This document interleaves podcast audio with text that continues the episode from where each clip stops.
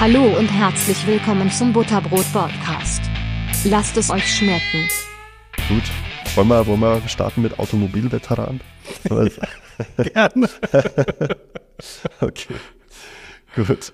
Also Lutz, herzlich willkommen zum Butterbrot Podcast. Freut mich wahnsinnig, dass du da bist. So mein erster Automobil Automotive Veteran, der hier ähm, mit mir einmal über die, die Automobilindustrie philosophiert, beziehungsweise äh, mich und das Publikum natürlich auch so ein bisschen aufklärt, was geht eigentlich momentan mit der Automobilindustrie ab, etc. Bevor wir das tun, bevor wir einsteigen in die, in die harte Thematik, Lutz, magst du uns ganz kurz einen Überblick geben, Wer bist du? Wo kommst du her? Welche Erfahrungen hast du schon sammeln dürfen?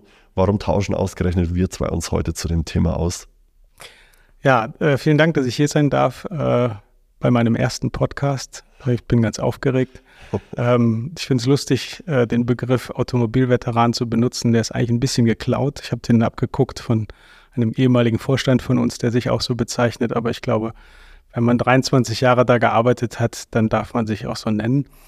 Ja, wo, wer bin ich, wo komme ich her? Ähm, ich habe mal im letzten Jahrhundert Maschinenbau studiert ähm, in, in Aachen und habe mir dann überlegt, was ich nach dem Studium mache. Und die Automobilindustrie galt damals und ich glaube in vielen Stellen immer noch ähm, als sehr attraktiv äh, in dem, was sie bietet. Und ich habe mich dann auf äh, unter anderem bei der Firma Audi auf ein Trainee-Programm beworben und habe dieses äh, diese Stelle bekommen und bin seit 1998 äh, bei Audi tätig. Habe mal angefangen in der Gesamtfahrzeugentwicklung. Da habe ich äh, in der Fahrzeugakustik Ansaugsysteme und Abgasanlagen akustisch ausgelegt, also klassische Eigenschaftsentwicklung und bin dann über eine Stabsfunktion, ähm, in der ich quasi Assistent von einem äh, Bereichsleiter war, der die gesamte Karosserieentwicklung verantwortet hat, äh, auf meine erste äh, Leitungsstelle gegangen. Da habe ich den Serienänderungsprozess und die Serienänderung für die Karosserieentwicklung äh, verantwortet und bin dann, nachdem ich gemeint habe, ich müsste jetzt mal wirklich was verantworten, weil ich vorher halt nur Dinge geändert habe, die vorher schon fertig waren, bin ich in die Cockpit-Entwicklung äh, gewechselt und habe dort Cockpits äh, für die B-Fahrzeuge, also sprich Audi A4, A5, äh, mitentwickelt, äh, Mittelkonsolen und äh, als das dann nach zwei Jahren auch, ich will nicht sagen langweilig, aber bekannt war, hat man mich gefragt, ob ich in die Sitzentwicklung gehen will. Das habe ich dann auch wiederum fünf Jahre gemacht. Äh, das hat dann aber auch gereicht. Das war somit die anstrengendste Zeit, die ich hatte. Äh, und anschließend äh, nach einer, einer kurzen Zeit in der technischen Projektleitung, wo ich ein gesamtes Fahrzeugprojekt äh, aus technischer Sicht verantwortet habe, bin ich dann ins Datenmanagement gewechselt und habe dort äh, die Datenversorgung der technischen Entwicklung verantwortet. So und äh, danach äh, hat es einen kleinen Einschnitt gegeben. Ich war für drei Monate in San Francisco im Rahmen eines Strategieprojektes äh, der Digitalisierung und ich durfte mit 14 Kollegen äh, in den Brennpunkten der Disruption und der Digitalisierung der Welt mal gucken, wie das so funktioniert. Und das hat meine Sicht und mein, mein Blick auf die deutsche Industrie, die deutsche Automobilindustrie, aber auch auf meinen Arbeitgeber äh, nochmal deutlich verändert. Äh, und danach bin ich zurückgekommen und habe äh, ein neues Themenfeld aufgebaut, habe mich da mit der, dem Umfeldaufbau von digitalen Modellen, virtuellen Modellen für die Absicherung von automatisierten Fahrfunktionen in der Simulation beschäftigt. Naja, und am Ende des Jahres 2021 habe ich gedacht, wenn du nochmal was anderes machen möchtest, dann jetzt und habe mich seitdem selbstständig gemacht. Okay. Soweit mein Werdegang. Also 23 Jahre Automobilindustrie. Ich habe noch keine Firma von innen gesehen, außer der einen. Ähm, und ja, ich glaube, das reicht für einen Veteran. Ich denke auch. 20 Jahre muss man erstmal hinbekommen, vor allem in einer Firma äh, ist heute auch gar nicht mehr so, so oft gesehen. Ja.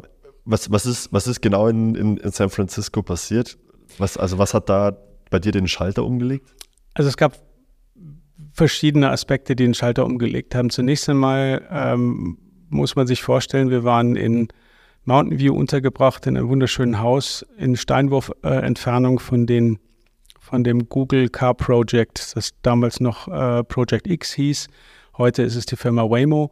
Und wir haben jeden Tag eigentlich die automatisierten Fahrzeuge von Google durch die Straße fahren sehen. Das war das eine. Und neben diesen Dingen, die im Alltag schon zu sehen waren, ähm, viele andere äh, Firmen gesehen, die auch alle automatisierte Fahrfunktionen ähm, entwickelt haben, aber nicht um Fahrzeuge herzustellen, sondern um ganze Verkehrssysteme äh, herzustellen und letztendlich Betriebssysteme zu entwickeln. Und ähm, alles, was darum äh, um, dieses, um, dieses, Ökosystem gebaut wurde, war Gegenstand von unglaublich vielen Investitionen und kleinen und größeren Firmen. Und diese Art, wie mit unglaublich großer Menge an Geld und einem sich bestärkenden Kreislauf aus Universität, äh, Venture Capitalist und Startups in wahnsinniger Geschwindigkeit dort viel entwickelt wurde, hat das hat mich deutlich verändert. Das war das eine. Die Kultur, die dort herrschte, im Sinne von Offenheit und äh, auch äh, Kontaktfreudigkeit und bis zu einem gewissen Maß auch letztendlich das Wissen zu teilen und genau zu wissen, wo im Prinzip dann das, die Grenze dazu ist, auch zwischen Wettbewerbern, das hat mich sehr, sehr beeindruckt. Und der dritte Punkt, das war ich auch ein wesentlicher, war mal für drei Monate das eigene Unternehmen von außen zu beobachten und auch zu erleben, was passiert, wenn man versucht, von außen etwas in dieses Unternehmen reinzutragen. Ähm, wir haben nämlich versucht, gute Ideen, die wir dort gefunden haben, in die Fachabteilung einzuspeisen und das war gar nicht so einfach, beziehungsweise es ist uns eigentlich gar nicht gelungen. Okay, warum nicht? Ähm, die haben nicht auf uns gewartet. Äh, und ähm, was wir festgestellt haben, wir haben es ein bisschen bildlich dann nachher äh, für uns erklärt. Äh, wir haben das, ähm, das, das, Unternehmen betrachtet wie ein Organismus, der dafür da ist, äh, in Massenproduktion Premium-Automobile zu entwickeln und zu verkaufen, also bauen und zu verkaufen. Und dieser Organismus schützt sich vor jeglichen Störungen von außerhalb und das waren wir. Ähm, und da, wir haben das Ganze betrachtet wie ein Immunsystem und wir waren quasi die Viren von außen, die versucht haben, was anderes dort reinzubringen und wurden einfach vom Immunsystem System gnadenlos abgestoßen. Und äh, das ist eine Erfahrung, die, die wir alle gemacht haben. Wir waren an drei Standorten, äh, Berlin, Tel Aviv und wie ich in Mountain View San Francisco. Äh, und alle haben dieselben Erfahrungen gemacht. Also es wollte keiner hören, wollte keiner wissen, ja, ja, ist ganz nett, aber ich habe keine Zeit.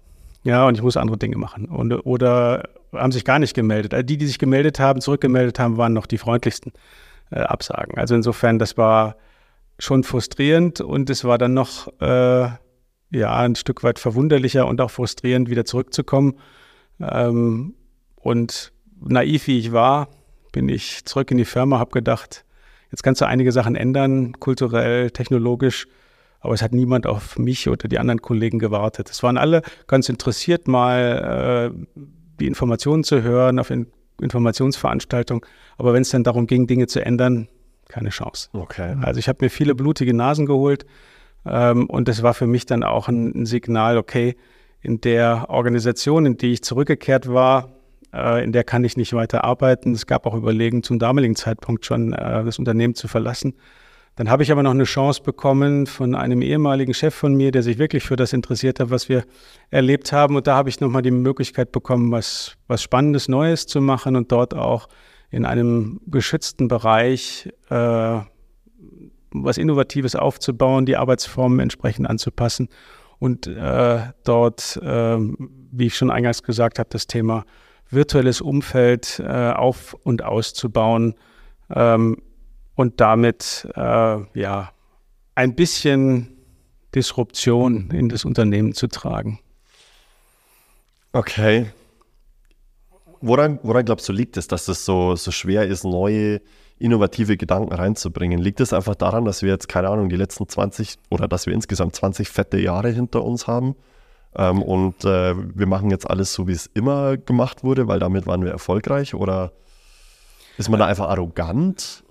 Also ich glaube, es gibt, gibt verschiedene ähm, Aspekte, die eine Rolle spielen. Ich glaube, dass es insbesondere Firmen schwer tut, die über Jahre erfolgreich waren. Ein Geschäftsmodell, was sich über ähm, ja, insgesamt muss man ja sagen 100 Jahre, aber in die richtig fetten Jahre waren halt die letzten 20 oder auch 30 was sich über diese lange Zeit halt als äh, erfolgreich herausgestellt hat, ähm, wird nicht mal ebenso über Bord geworfen oder komplett in Frage gestellt. Ähm, und dazu kommt halt noch, dass äh, wenn es besonders erfolgreich war über die letzten Jahre, man natürlich auch viel zu verlieren hat. Ja, und das ist die große Angst bei Veränderungen, dass man äh, etwas verliert. Äh, und da verdrängt man, glaube ich, auch, dass man Dinge ändern muss und viel mehr verlieren kann, wenn man keine Dinge ändert. Das ist, glaube ich, ein wesentlicher Aspekt. Ich glaube auch, dass es ein, äh, ähm, ein Thema ist, das über die ja doch sehr ähm, geschlossene Blase rund um die Automobilindustrie ähm, es auch so ist, dass dort nicht so viel frischer Wind reinkommt aus anderen Industriezweigen. Also ich habe das selber festgestellt, quasi als ich von außen auf die Blase Ingolstadt geguckt habe. Ähm, bei näheren Beobachtungen in anderen Bereichen ist mir aber auch vorgekommen, dass auch in anderen Automobilfirmen ähm, sich sehr, sehr viel um sich selber dreht und der, die Betrachtung nach außen über den eigenen Tellerrand hinaus äh, oftmals sehr, sehr schwer fällt. Das hat was mit diesem erfolgreichen Geschäft zu tun. Es hat auch was mit der sehr dominierenden Stellung äh, der Automobilindustrie zu tun, ähm, die dazu geführt hat, dass viele dort auf einem sehr hohen Ross sitzen und sagen, ähm, ich bin hier der, das Zentrum und auch die Haltung gegenüber ähm, Lieferanten und Dienstleistern ist sehr, sehr häufig ähm, geprägt davon, dass es von oben herab ist. Und insofern ähm, wird so die Notwendigkeit nicht gesehen, äh, sich zu ändern, sondern die, die, anderen kommen ja immer zu einem. Es ist so, ähm, wie man das erlebt bei, bei des Königs neue Kleider oder des Kaisers neue Kleider. Oh. Ähm, alle drumherum erzählen einem, wie toll man ist. Äh, dabei ist, ist man nackt. Ja, und, und es gibt kaum jemanden, der äh, vertrauensvoll innerhalb dieses Systems mal sagt, hier, das geht so nicht. Und deswegen glaube ich, dass das der, das Problem der Automobilindustrie an sich ist. Und sie wird natürlich auch, äh, weil sie zu den Schlüsselindustrien in Deutschland gehört, vom Staat äh, an vielen Stellen auch geschützt. Ähm, Sodass die Notwendigkeit gar nicht vorhanden ist, sich ändern zu müssen, ja. weil man dann über Steuergelder wieder, keine Ahnung, aus der Patsche gezogen ja. wird. Also ich nehme mal gerne das verschiedene Beispiele ähm, sei es äh, im, im, Rahmen der, der äh, Corona-Krise letztendlich, dann wurde auch nochmal darüber schon darüber diskutiert, ob man quasi Verkaufhilfen für Verbrennungsmotoren äh, geben kann. Gott sei Dank hat man das letztendlich umgewandelt in, ein, äh, Innovation, in eine Innovationsunterstützung für die Automobilindustrie. Ähm, oder das Kurzarbeitergeld, was halt für äh, die großen Automobilhersteller genauso gezahlt worden ist wie halt auch für, für mittlere und, und kleinere, wobei durch diese Unterstützung eigentlich mehr die größeren profitiert haben. Und mir fehlt eigentlich jegliches Verständnis dafür, dass ein Unternehmen, was ähm, die größten Gewinne der Geschichte ausschüttet, äh, in dem Jahr ähm, Kurzarbeitergeld und Beihilfen äh, ähm, empfangen hat, das gehört sich nicht was ich so faszinierend daran finde, ist, es, es hat keinen Aufschrei gegeben. Nein. Es hat niemanden gekümmert. Ja, ich äh, verstehe auch ehrlich gesagt die kleinen Firmen nicht, die nicht so davon profitiert haben wie, wie die ganz großen, die auch vielleicht nicht die, die Energie und die Kraft hatten und die Manpower, diese vielen äh, administrativen Schritte zu gehen, um die Beihilfen zu bekommen. Ähm, es ist auch so, dass in der, in der Öffentlichkeit halt die Automobilindustrie halt natürlich diesen Schutz genießt, weil sie halt wichtig für die deutsche Wirtschaft ist. Und äh, ich glaube, dass, ähm, dass da so ein, äh, ja, so ein, so, ein, so, ein, so ein allgemeiner hm, Schutz dann schon gewollt oder ungewollt äh, in der Öffentlichkeit da ist. Ich meine, dass sie wichtig ist für die, für, für die deutsche Industrie oder und damit auch für den deutschen Wohlstand, das, das ist ja unbestritten, das mhm. ist klar. Weil wenn, wenn die deutsche Automobilindustrie wegfallen würde, dann fällt ja nicht nur der OEM weg, also der, der Hersteller weg, der, wie sie alle heißen, die wir in Deutschland haben, sondern es fällt ja auch der Dienstleister weg, es fällt der Zulieferer bis Tier 3, glaube ich, gibt es weg. Ähm, dann fallen die Zulieferer der Zulieferer weg. Also es ist ja ein riesengroßes System, das aufeinander aufbaut. Ähm, und, und in dem Zusammenhang muss man es nochmal komplett indirekt sehen. Äh, ich nehme die, nehm die Häuserwirtschaft her. Wenn, wenn der Softwareentwickler beim Dienstleister XY keine Kohle mehr verdient oder weniger Kohle verdient, dann kann der sich kein Haus mehr leisten. Und damit sind auch andere Industriezweige oder Wirtschaftszweige vielmehr genauso betroffen. Also das, das kann ich schon verstehen. Nur die Frage ist natürlich immer, wie, wie nachhaltig sind dann solche, solche Interventionen vom Staat, wenn eben, wenn man eben stehen bleibt, innovationstechnisch. Also wenn man, ich, wir reden ja immer von Globalisierung und so weiter und so fort, dass man global wettbewerbsfähig sein muss. Aber das bin ich ja nur, wenn ich mich genauso weiterentwickle. Und ähm, ich, ich, das, was du gerade ansprichst, ist genau das, was ich auch so ein bisschen beobachte und auch bemängel und äh, warum mich auch ehrlich gesagt nicht so wirklich in den, in den Konzern zieht, weil es ist alles, ähm, es, es stagniert. So, du, du hast jetzt schon immer wieder neue Automodelle rausgebracht, aber wenn ich das vergleiche mit, keine Ahnung, ich, ich vergleiche Auto, ähm, ich habe früher ein 100er Audi gefahren und habe mir mal geguckt, wie die Vollausstattung aussehen würde. Die haben auch schon beim Rückwärtsgang einlegen die Spiegel nach unten geblendet. Es gab auch schon automatische Abblendung und weiß nicht was alles. Also letzten Endes ist alles so ein bisschen weiterentwickelt worden, aber im Grunde genommen, das, was auf der Straße ist, ist das gleiche seit 20, 30 Jahren. Ja, ähm, es sind viele kleine evolutionäre Veränderungen haben stattgefunden. Es haben auch etliche ähm, Sicherheitsverbesserungen stattgefunden. Das kann man gar nicht von der Hand weisen, aber du hast recht. Ähm, grundsätzlich ist es ein Gefährt mit vier Rädern, was einen Antrieb hat und von, mit dem man sich von A nach B auf komfortable und sichere Art und Weise bewegen kann. Es bewegt sich auf einer Straße äh, und der Fahrer ist verantwortlich für das, was passiert. Also insofern hat sich nicht viel verändert, das stimmt. Ähm, um vielleicht nochmal den Bogen zu spannen äh, zu dem Thema ähm, keine Veränderung, was kann mit solch einer Industrie passieren? Wir haben wunderbare Vergleiche, da müssen wir nicht weit gucken, äh, die ich noch aus meiner Kindheit kenne. Ähm, und äh, ich bin im, ich, ich habe das da in ähnlicher Form erlebt und ich habe hier in der Region und insgesamt mit der Automobilindustrie halt so ein bisschen ein Déjà-vu. Ähm, ich bin im Ruhrgebiet aufgewachsen und äh, als ich Kind war, ähm, haben wir äh, wohnend direkt in der Nähe von einer großen Zeche und nicht weit von verschiedenen Stahlwerken äh, immer wieder gehört, dass den Leuten gesagt hat, wurde, ähm, ja, die Kohle, die brauchen wir immer, die Leute müssen heizen und deutscher Stahl, halt Weltruf, äh, da wird überhaupt nichts passieren. Das ist äh, jetzt, das werden wir jetzt noch ein bisschen unterstützen. Das ist ein, eine kleine Krise und danach wird es wieder besser. Und es hat keine fünf Jahre gedauert. Äh, dann schloss eine Zeche nach der anderen und danach kamen die Stahlhütten, äh, die auch geschlossen wurden. Und wenn man sich heute das Ruhrgebiet anschaut, dann befindet sich das immer noch, äh, also 40 Jahre danach im Strukturwandel und ist in meinen Augen ein Zeichen dafür, dass man viel zu lange an einer alten Technologie festgehalten hat und eben nicht äh, überlegt hat, äh, welche ähm, technologische Leistung äh, kann im Prinzip die gut ausgebildete äh, Mannschaft, die dort bislang Kohle oder Stahl äh, hervorgebracht hat, entsprechend noch tun. Und äh, da glaube ich, könnte man schlauer sein heute. Und man könnte auch daraus lernen, dass es sich nicht lohnt, äh, viele äh, unterstützende Maßnahmen in äh, ältere Technologien zu stecken, sondern besser äh, überlegt, dass man das Geld sinnvoll anlegt. Also es gibt einen schönen Vergleich, äh, dass man sagt, was, hätte, was wäre eigentlich gewesen, wenn man die viele Subventionen, die man in Kohle und Stahl gesteckt hat, wenn man das für, für erneuerbare Energien investiert hätte. Also dann ständen wir heute ganz anders da. Also insofern äh, ist das für mich ein, ein, wie gesagt, ein kleines Déjà-vu und ich würde mir wünschen, dass wir aus dieser Vergangenheit alle ein bisschen lernen. Ja.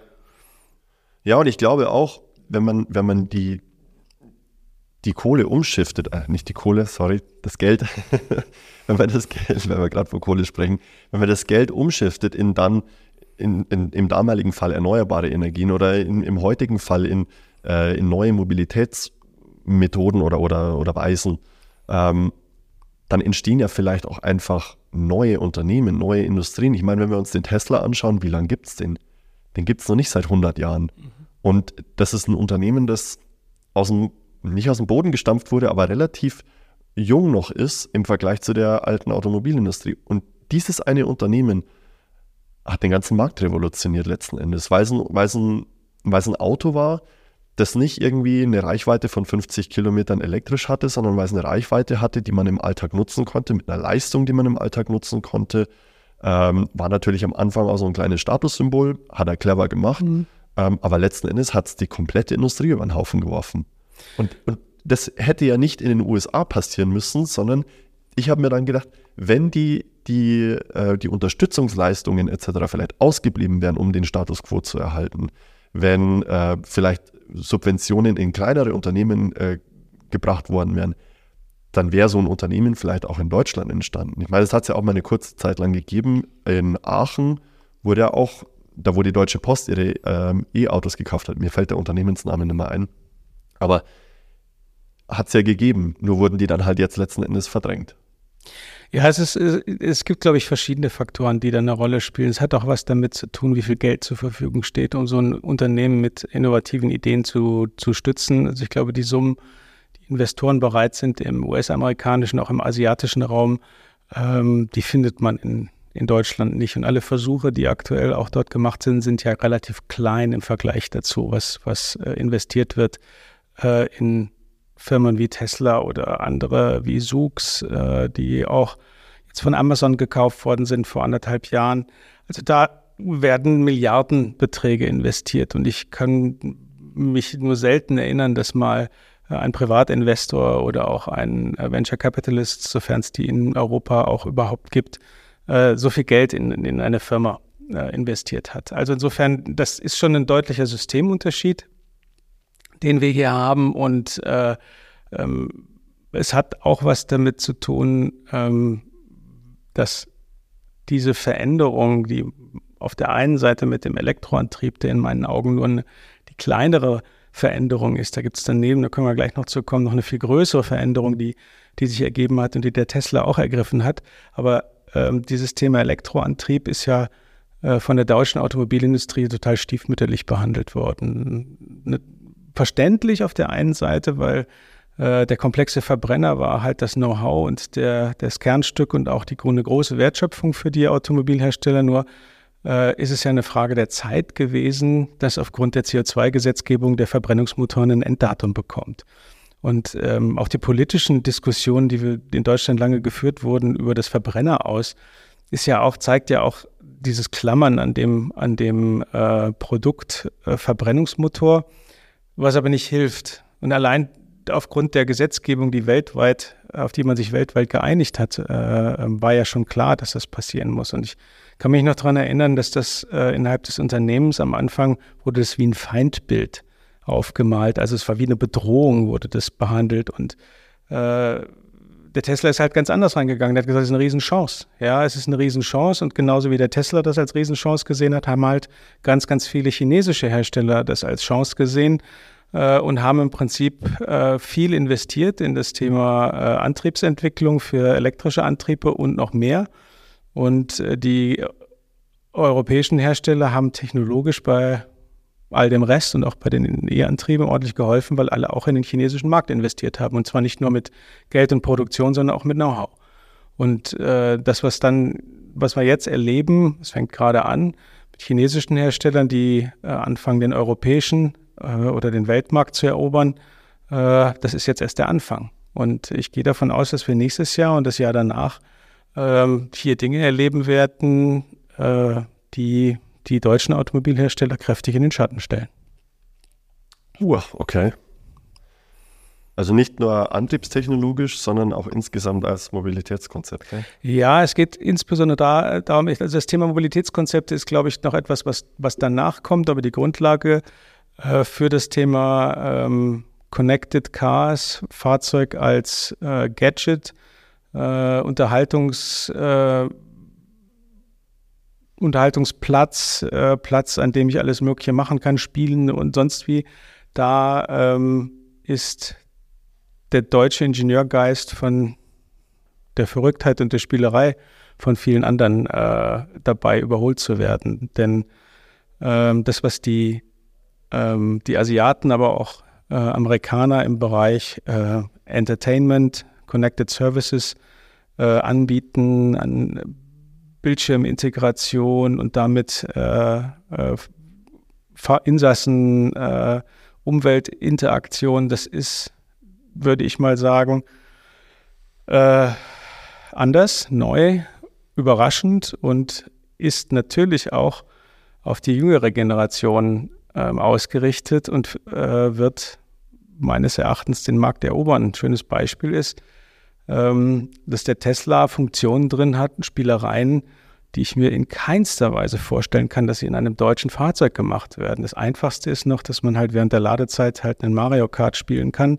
Äh, das ist halt integriert. Man kann äh, das, das auf dem Fahrerplatz ausprobieren und da spielen, aber es geht, geht dann noch darüber äh, hinaus, ob das jetzt das das Rentier ist, was äh, quasi eingeblendet wird, wenn man durch die Gegend fährt, statt das Auto und das dann äh, weihnacht weihnachtliche Geräusche von sich gibt oder auch die Funktion vom Furzkissen, die letztendlich bei all Erwachsenen oder älteren Herren, Herrschaften nur für Kopfschütteln sorgt, aber bei Kindern und Jugendlichen der absolute Hit ist.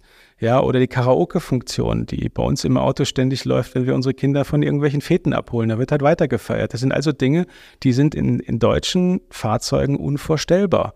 Ja, ähm, aber ich kenne niemanden, der so einen Tesla fährt, der die nicht nutzt und wo nicht äh, große Begeisterung herrscht dazu. Das sind nur kleine Beispiele dafür, dass mit Fantasie und, und auch ähm, äh, spielerischer Innovation halt neue, ähm, neue Technologie äh, ein, ein Gegenstand wie ein Fahrzeug entsprechend ähm, attraktiv macht. Und das ist ja im Prinzip nur ein, nur ein kleines Symptom von den Fähigkeiten äh, eines solchen Fahrzeuges.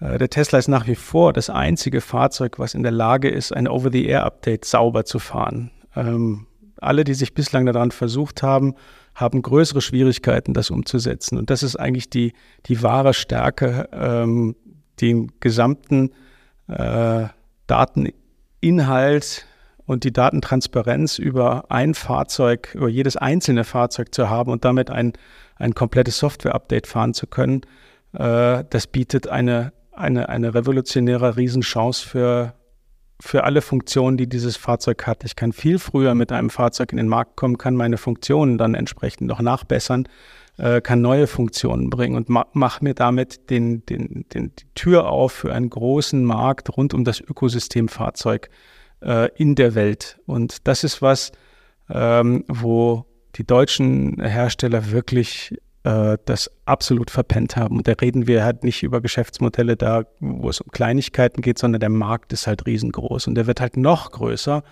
ähm, wenn automatisierte Fahrzeuge fahren, weil dann werden alle Insassen des Fahrzeuges halt als reine Konsumenten durch die Gegend fahren und machen dann irgendwas in der Zeit.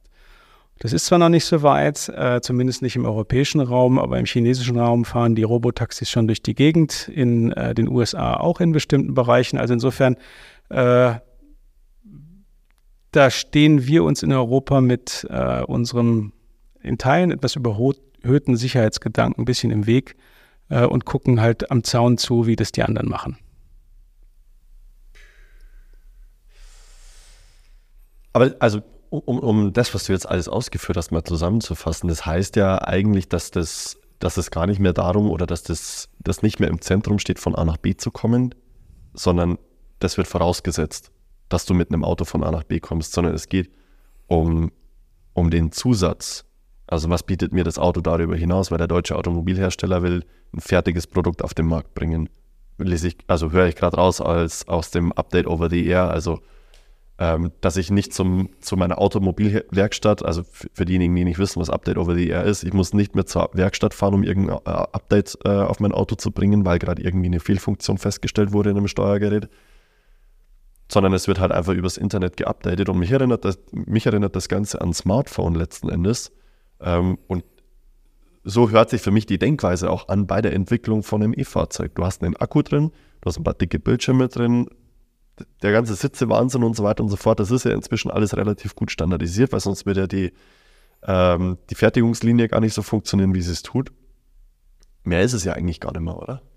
Ja, es, also es ist in Anführungszeichen verhältnismäßig so einfach von außen gesehen. Ähm, es ist gleichzeitig für ein Unternehmen, was äh, über Jahrzehnte anders gearbeitet, anders gedacht, anders entwickelt und anders gebaut hat, natürlich unglaublich schwer. Ähm, diese, äh, diese Denkweise aus der Funktion heraus etwas zu erzeugen, liegt nicht in den Genen der deutschen Automobilindustrie. Ähm, alle sind ingenieurgetrieben, ähm, tolle Technik in ein tolles Auto zu bringen und der Kunde hat es bereitwillig gekauft, weil man es auch schön gemacht hat auch gut vermarktet hat. Ähm, und die Funktion hat sich in den meisten Fällen dann auch entsprechend gut ergeben. So sind die, sind die meisten Automobilhersteller in dem, sowohl in den Köpfen als auch in der Organisationsform auch noch aufgebaut. Also es gibt die, die starken Bereiche, die äh, ein Fahrwerk, eine Karosserie, ähm, ein Antrieb, ein Antriebsbereich, ein Designbereich äh, und dann nochmal die Gesamtfahrzeugentwicklung, die das Ganze zusammenführen soll. Das ist in den Köpfen noch ganz fest drin, äh, die Art und Weise und äh, ganz, ganz äh, mächtige ähm, Bereichsfürsten, die letztendlich dort auch den Ton angeben. Das führt dazu, dass man in den einzelnen Technologien richtig gut ist, aber in den übergreifenden Funktionen des Fahrzeuges, äh, und dazu gehört jegliche Form von Vernetzung und damit auch die gesamten Softwarefunktionen, das, da tun sich die deutschen Automobilhersteller nach wie vor sehr, sehr schwer. Das ist, das ist letztendlich der Punkt. Und wenn ich auf einer grünen Wiese anfange, wie der Tesla, ist es natürlich deutlich einfacher, es gleich von Anfang an richtig zu denken. Da habe ich gar keine Last mehr aus der Vergangenheit, mit der ich umgehen muss. Sowohl äh, in den Köpfen als auch natürlich in den äh, Produkten, die ich auf dem Markt habe. Also die, die, die Verpflichtung, auch noch weiter an den Verbrennern was zu machen, die Verbrennermodelle weiter zu pflegen, die besteht ja nach wie vor. Und das ist jetzt auch nochmal eine Last, mit der man äh, umgehen muss auf der anderen Seite wird natürlich auch noch kräftig Geld damit verdient. Das darf man auch nicht, nicht vergessen, wenn man von Last spricht.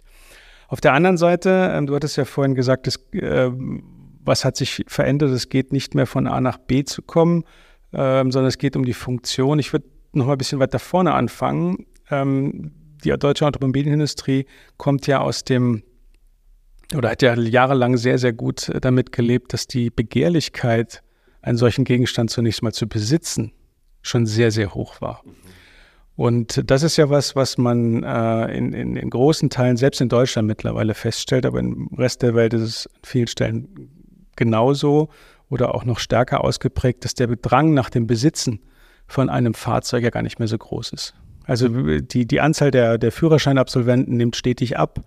Äh, der Drang, wirklich mit 18 sofort den Führerschein zu haben und möglichst schnell ein eigenes Auto zu haben, ist gar nicht mehr so vorhanden. Also mein jüngster Sohn, der ist jetzt 18, ist noch weit davon entfernt, seinen Führerschein äh, zu Ende zu machen. Und hat auch keine große Not, das zu tun. In Städten ist es noch extremer, weil es sich überhaupt nicht mehr lohnt, ein eigenes Fahrzeug zu besitzen.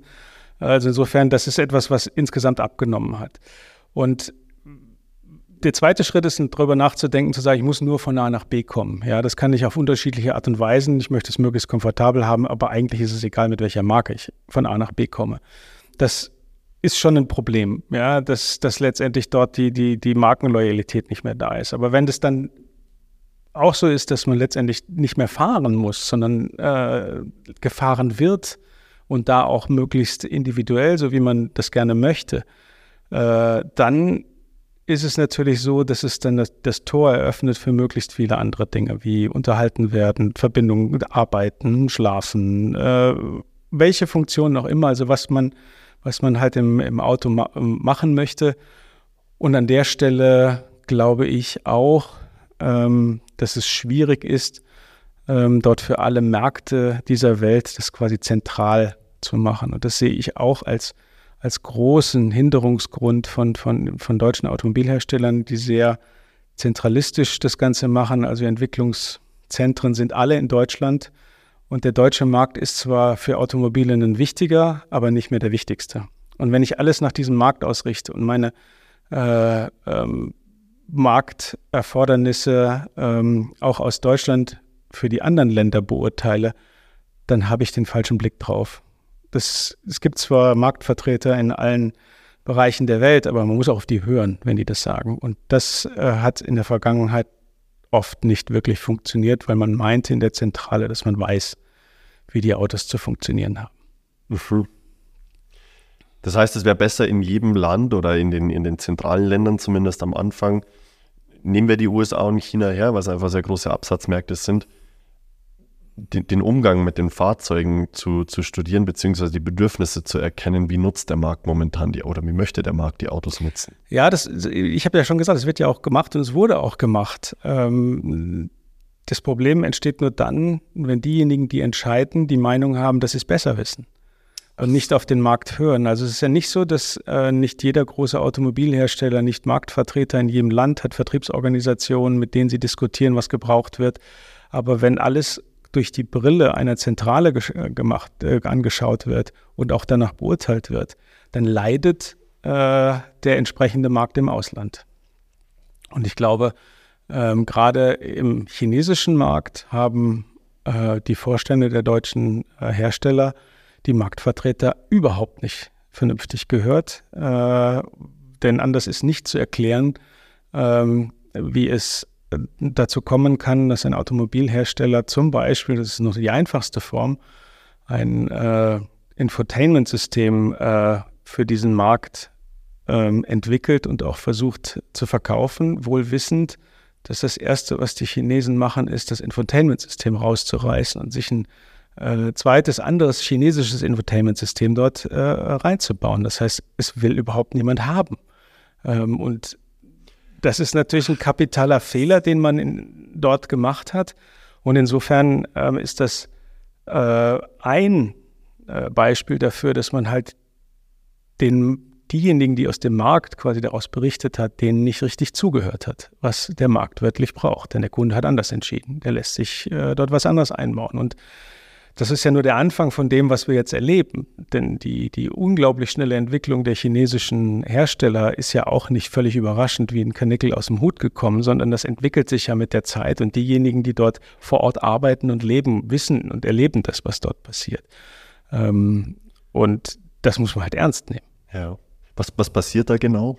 Am chinesischen Markt? Ja, es, ist, es gibt äh, ähnlich wie in den USA unglaublich viel Geld von Investoren in, in gute technologische Ideen äh, und es findet auch ein extrem schneller Wettbewerb zwischen ähm, den Herstellern statt, die im ersten Moment ja noch gar nicht so wirtschaftlich sein müssen, sondern es geht um Verdrängung. Es ist letztendlich ein ähnliches Modell, ähm, wie es der Tesla auch gefahren hat, der ja über Jahre überhaupt nicht äh, aus, aus äh, herkömmlicher Sicht wirtschaftlich war und äh, erst jetzt quasi das äh, abräumt, was er halt vorher investiert hat.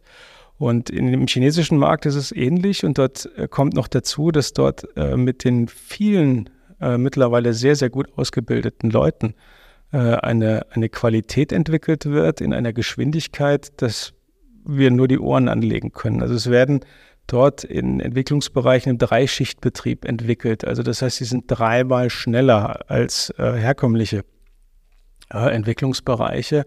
Ähm, und selbst wenn sie nur halb so effizient wären wie wir, was ich glaube ich mittlerweile nicht mehr der Fall ist, wären sie immer noch insgesamt schneller. Also das ist was, da ist eine Dynamik äh, am Werk äh, verbunden mit sehr viel Geld, was dort investiert wird, auch mit dem äh, Bewusstsein, in ein Risiko zu gehen, dass bestimmte Dinge nicht funktionieren.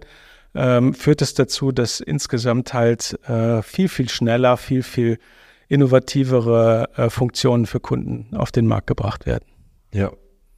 Ja klar, wenn du, wenn du im Jahr, keine Ahnung, China hat eine Milliarde Einwohner, sagen wir mal eine Milliarde, haben deutlich mehr, aber gehen wir von einer Milliarde aus, sagen wir mal zehnmal so viele wie wir. Dann haben die zehnmal so viele Ingenieure wie wir. Also wenn alles gut läuft. Klar sind nicht alle dann, äh, klar, arm und reich ist da, da ist die Schere noch deutlich größer, als sie bei uns ist, aber Lass es fünfmal mehr Ingenieure sein, dann sind es immer noch deutlich mehr. Und fünf, fünfmal mehr Ingenieure haben natürlich ähm, fünfmal mehr Ideen letzten Endes. Wenn die alle auf einer grünen Wiese anfangen zu spielen, dann hast du dann eine komplett andere Ausgangssituation. Und man muss auch dazu sagen, dass die chinesischen Ingenieure zu einem deutlich geringeren halt, Gehalt entwickeln als, äh, als deutsche oder europäische Ingenieure und damit im Prinzip einen riesen Preisvorteil auch bei den äh, entsprechende Entwicklungskosten äh, jeweils da sind. Und das schlägt sich natürlich nieder äh, auf die Angebote der, der Fahrzeuge. Und das, was wir jetzt aktuell sehen äh, auf den deutschen Märkten, dass man Elektrofahrzeuge mit einem mit sehr, sehr viel innovativer Technik im Bereich Connectivity äh, auf den Markt kommen, die in einer Preisregion liegen, da kommt kein europäischer Hersteller mit. Ja? Ja. Wo liegen wir da gerade ungefähr? Also ich meine, wenn der, der erste, der letztendlich äh, da reingehauen hat, war ja der Tesla. Der kam jetzt quasi aus der westlichen Richtung, dass er mit dem Model 3 in dem Bereich von 35.000 Euro lag. Ja, das Basisausstattung, da war nichts drin. Also das war im Prinzip der Kampfpreis. Ja, so das, äh, die, die sind jetzt ein bisschen höher, aber äh, wir werden Autos sehen, Elektrofahrzeuge von, von chinesischen Herstellern, die im Bereich zwischen 15 und 25.000 Euro liegen. Ja, und die werden nicht schlechter sein als äh, unsere Fahrzeuge, die äh, schlechtere Reichweiten haben oder die gleichen Reichweiten haben, äh, aber weniger Gimmicks im Fahrzeug. Also insofern, das ist was, äh, da wird natürlich der Verbraucher sagen, natürlich nehme ich die. Ja. ja. Und lustigerweise, ich habe ähm, jetzt vor ein paar Tagen mit dem Professor Schweiger von der THI gesprochen zum Thema E-Mobility. Der hat mir sogar gesagt, dass in China die Sicherheitsstandards, was, äh, was Batterieentwicklung und so weiter angeht, sogar höher sind als hier in Deutschland oder in der EU. Das heißt, nicht mal das Argument, ja, dann hole ich mir trotzdem den deutschen Hersteller, weil ähm, dann geht mir die Batterie in der, in der Garage wenigstens nicht in die Luft. Nicht mal das Argument zieht ja. Ja, die Zeiten, dass, dass man sagen konnte, die Sicherheit der deutschen Autos ist deutlich besser als der Chinesen, die sind vorbei. Ja, es war früher noch so, dass man sagen konnte, die sahen zwar schon so gut aus wie die europäischen Autos, aber spätestens im Crashtest sind die zusammengefallen wie ein Kartenhaus. Dem ist nicht mehr so. Ja, es ist äh, ja auch verständlich. Äh, die diejenigen, die dort entwickeln, die dort arbeiten, haben in den letzten Jahrzehnten alle gelernt. Äh, man hat gemeinsam mit europäischen und amerikanischen Herstellern Fahrzeuge entwickelt und dementsprechend die Standards nachgezogen Klar. und erfüllt und insofern an, und an manchen Stellen vielleicht sogar äh, übererfüllt. Ähm, insofern, ja, da gibt es eigentlich kein Argument mehr, dass man sagt, es muss unbedingt deutsch sein. Das letzte, was, äh, was noch gezogen hat, war der Design das Designargument, aber auch da haben die Chinesen äh, gelernt. Äh, die Firma NIO hat ein großes Designbüro in München und hat dort äh, die besten Designer zusammengezogen, die sie auf dem europäischen Markt finden konnten und die verfügbar waren. Also insofern sieht man auch an den Fahrzeugen, dass sich da was getan hat. Ähm, und man muss ja nur mal Bilder von äh, asiatischen Automessen angucken oder sich auf deutschen Automessen, äh, die IAA steht ja vor der Tür, mal auch auf den Ständen von den asiatischen Herstellern tummeln, die mitunter es gar nicht mehr für nötig halten, alle auf deutschen Messen aufzutreten, Klammer zu, äh, was auch zeigt, welchen Stellenwert der deutsche Markt auch für die äh, hat. Da kann man sich, kann man sich schon ein Bild davon machen, ähm, was dort gerade passiert. Ja. Da, da kommst du fast aus dem Kopfschütteln nicht mehr raus, was, was alles verpennt wurde, oder?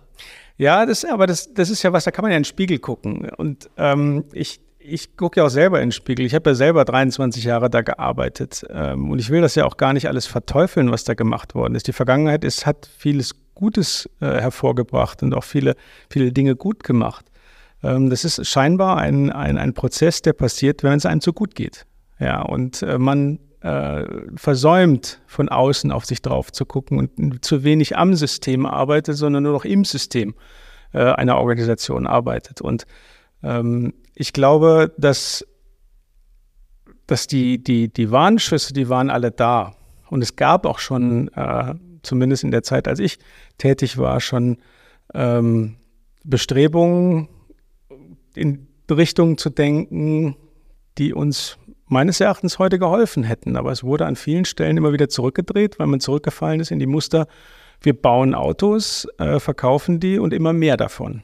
Und meines Erachtens ist das Geschäftsmodell, möglichst viele von den Blechkisten zu, äh, zu bauen, um sie dann auf die Straße zu werfen und sie dann quasi sich selbst zu überlassen, um festzustellen, dass sie sich eigentlich gar nicht mehr bewegen können, weil es zu viele sind davon, dass das nicht der richtige Weg sein kann. Das ist A, aus gesellschaftlich und ähm, ökologischer Sicht ein, ein, völliger Irrsinn. Auf der anderen Seite kann es auch nicht ähm, aus, aus der rein wirtschaftlichen Sicht äh, richtig sein. Denn äh, wenn ich auf der anderen Seite die Möglichkeit habe, ähm, Verkehrssysteme äh, zu nutzen, die halt viel bessere Mobilität ermöglichen, nämlich wirklich von A nach B zu kommen und nicht von A nach B zu stehen äh, im Stau, dann werde ich die auch nutzen und das wird sich auf lange Frist durchsetzen. Und was, was auch, glaube ich, ähm, viel zu wenig beachtet wird, ist, dass Städte dazu übergehen werden, die, den Verkehr zu regulieren äh, und auch selber zu steuern, weil es gar nicht mehr anders geht. So, und dann vielleicht nur noch äh, bestimmte Fahrzeuge, die bestimmte Fähigkeiten haben, dort in, in, in Städte reingelassen werden. Das sind auch so Dinge, damit muss ich mich auseinandersetzen. Ja, es ist ja nicht so, dass das alles äh, erst in 20 Jahren soweit sein wird, sondern es wird früher so sein. Denn das ist die Notwehr äh, der Städte, die im Verkehr ersticken.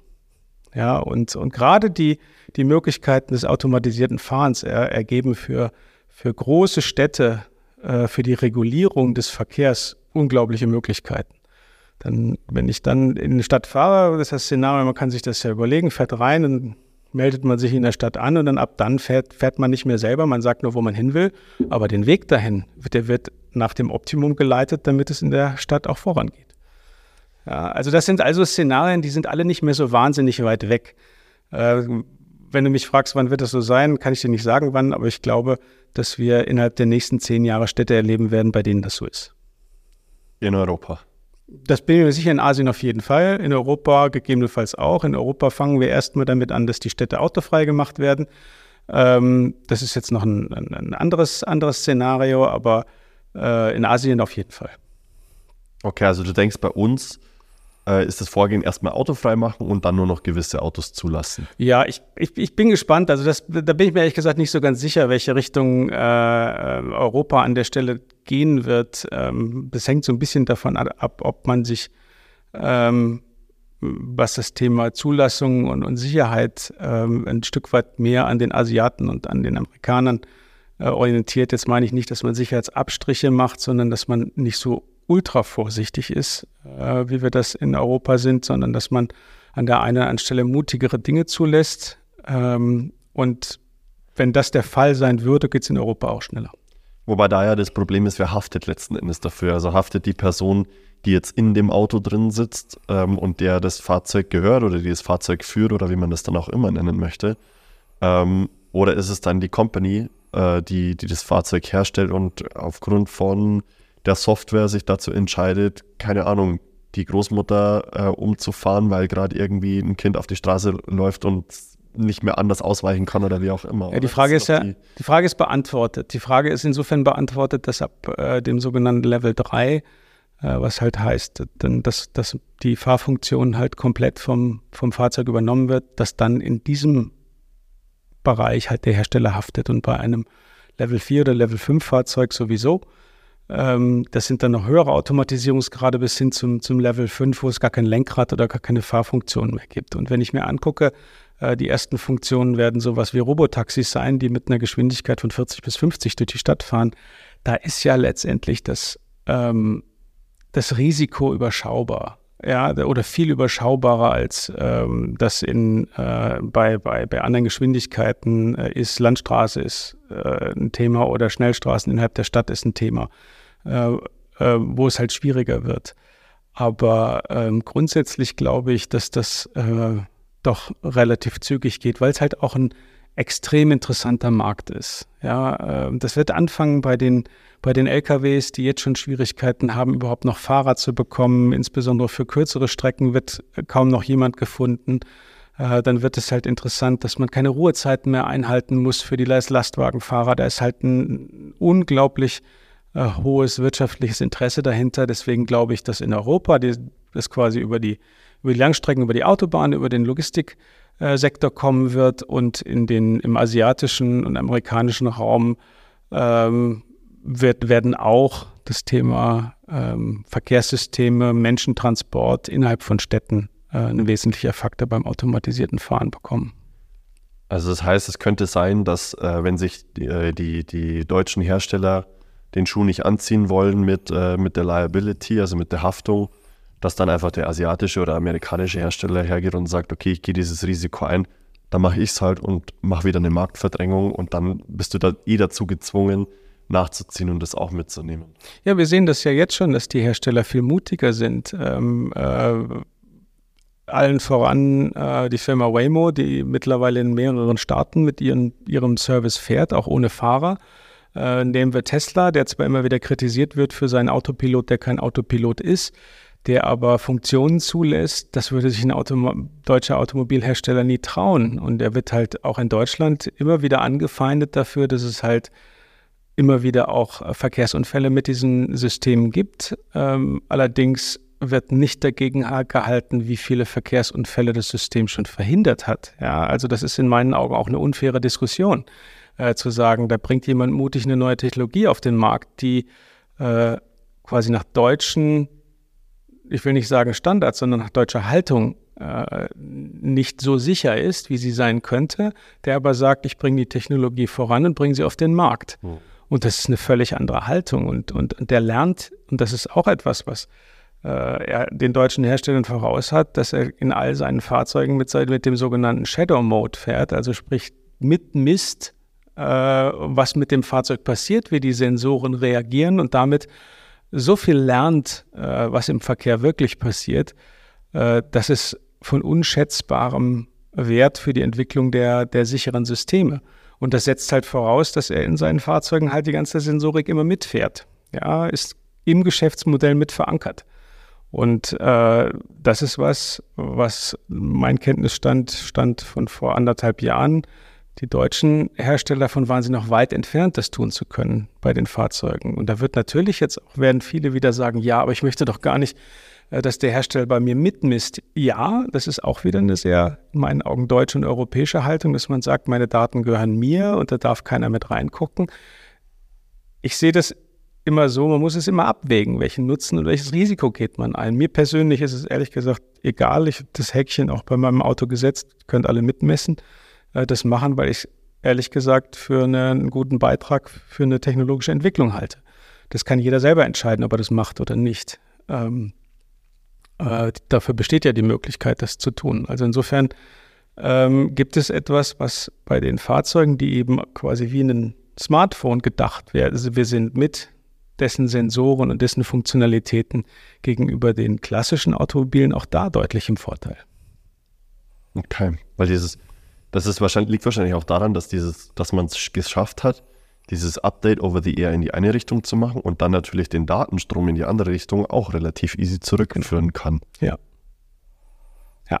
Weil, also Macht ja, ist ja logisch, macht ja, ja nur Sinn. Und wenn ich kann, jetzt, kann, kann, was einspeisen, also kann ich auch was auslesen. Genau, wenn, wenn bis jetzt kein Update und, und das Wichtige ist, glaube ich, dann auch, genau zu wissen, welcher Sensor ist verbaut, vielleicht sogar die ganze Zeit wirklich die gleichen Sensoren verbauen, auch wenn es ein bisschen teurer ist vielleicht, weil ich nicht die ganze Zeit nachverhandeln kann.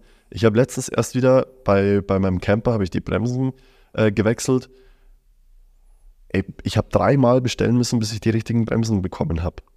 Dreimal, weil die halt wahrscheinlich wegen jedem scheiß Centbetrag ähm, wieder den, den Hersteller wechseln, weil da ist ja nochmal eine kleinere, eine minimal größere Marge drauf.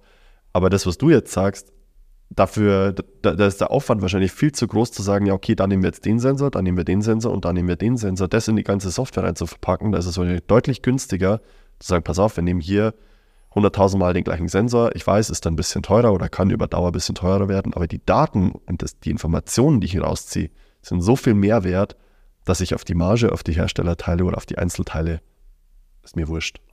Ja, es ist halt was, was im Gesamtgeschäftsmodell halt anders verankert ist. Ja, in dem Geschäftsmodell der äh, deutschen Automobilhersteller ist es halt drin, dass die Beschaffung möglichst gute Preise durch hohes Volumen erzielt äh, und damit auch verbunden ist, den Wettbewerb zu nutzen. Und das, der Nachteil, den hast du gerade beschrieben, äh, der daraus äh, ergeht, äh, ein weiterer Punkt, der ähm, ein, ein Fahrzeugsystem wie, das, wie den Tesla halt ähm, ja auch kostengünstiger macht, obwohl dort entsprechend viele Teile verbaut sind, die auch für die Funktion erst äh, vielleicht später genutzt werden, liegt halt daran, dass die Komplexität in den Fahrzeugen halt nicht so groß ist. Man kann nicht so viel wählen.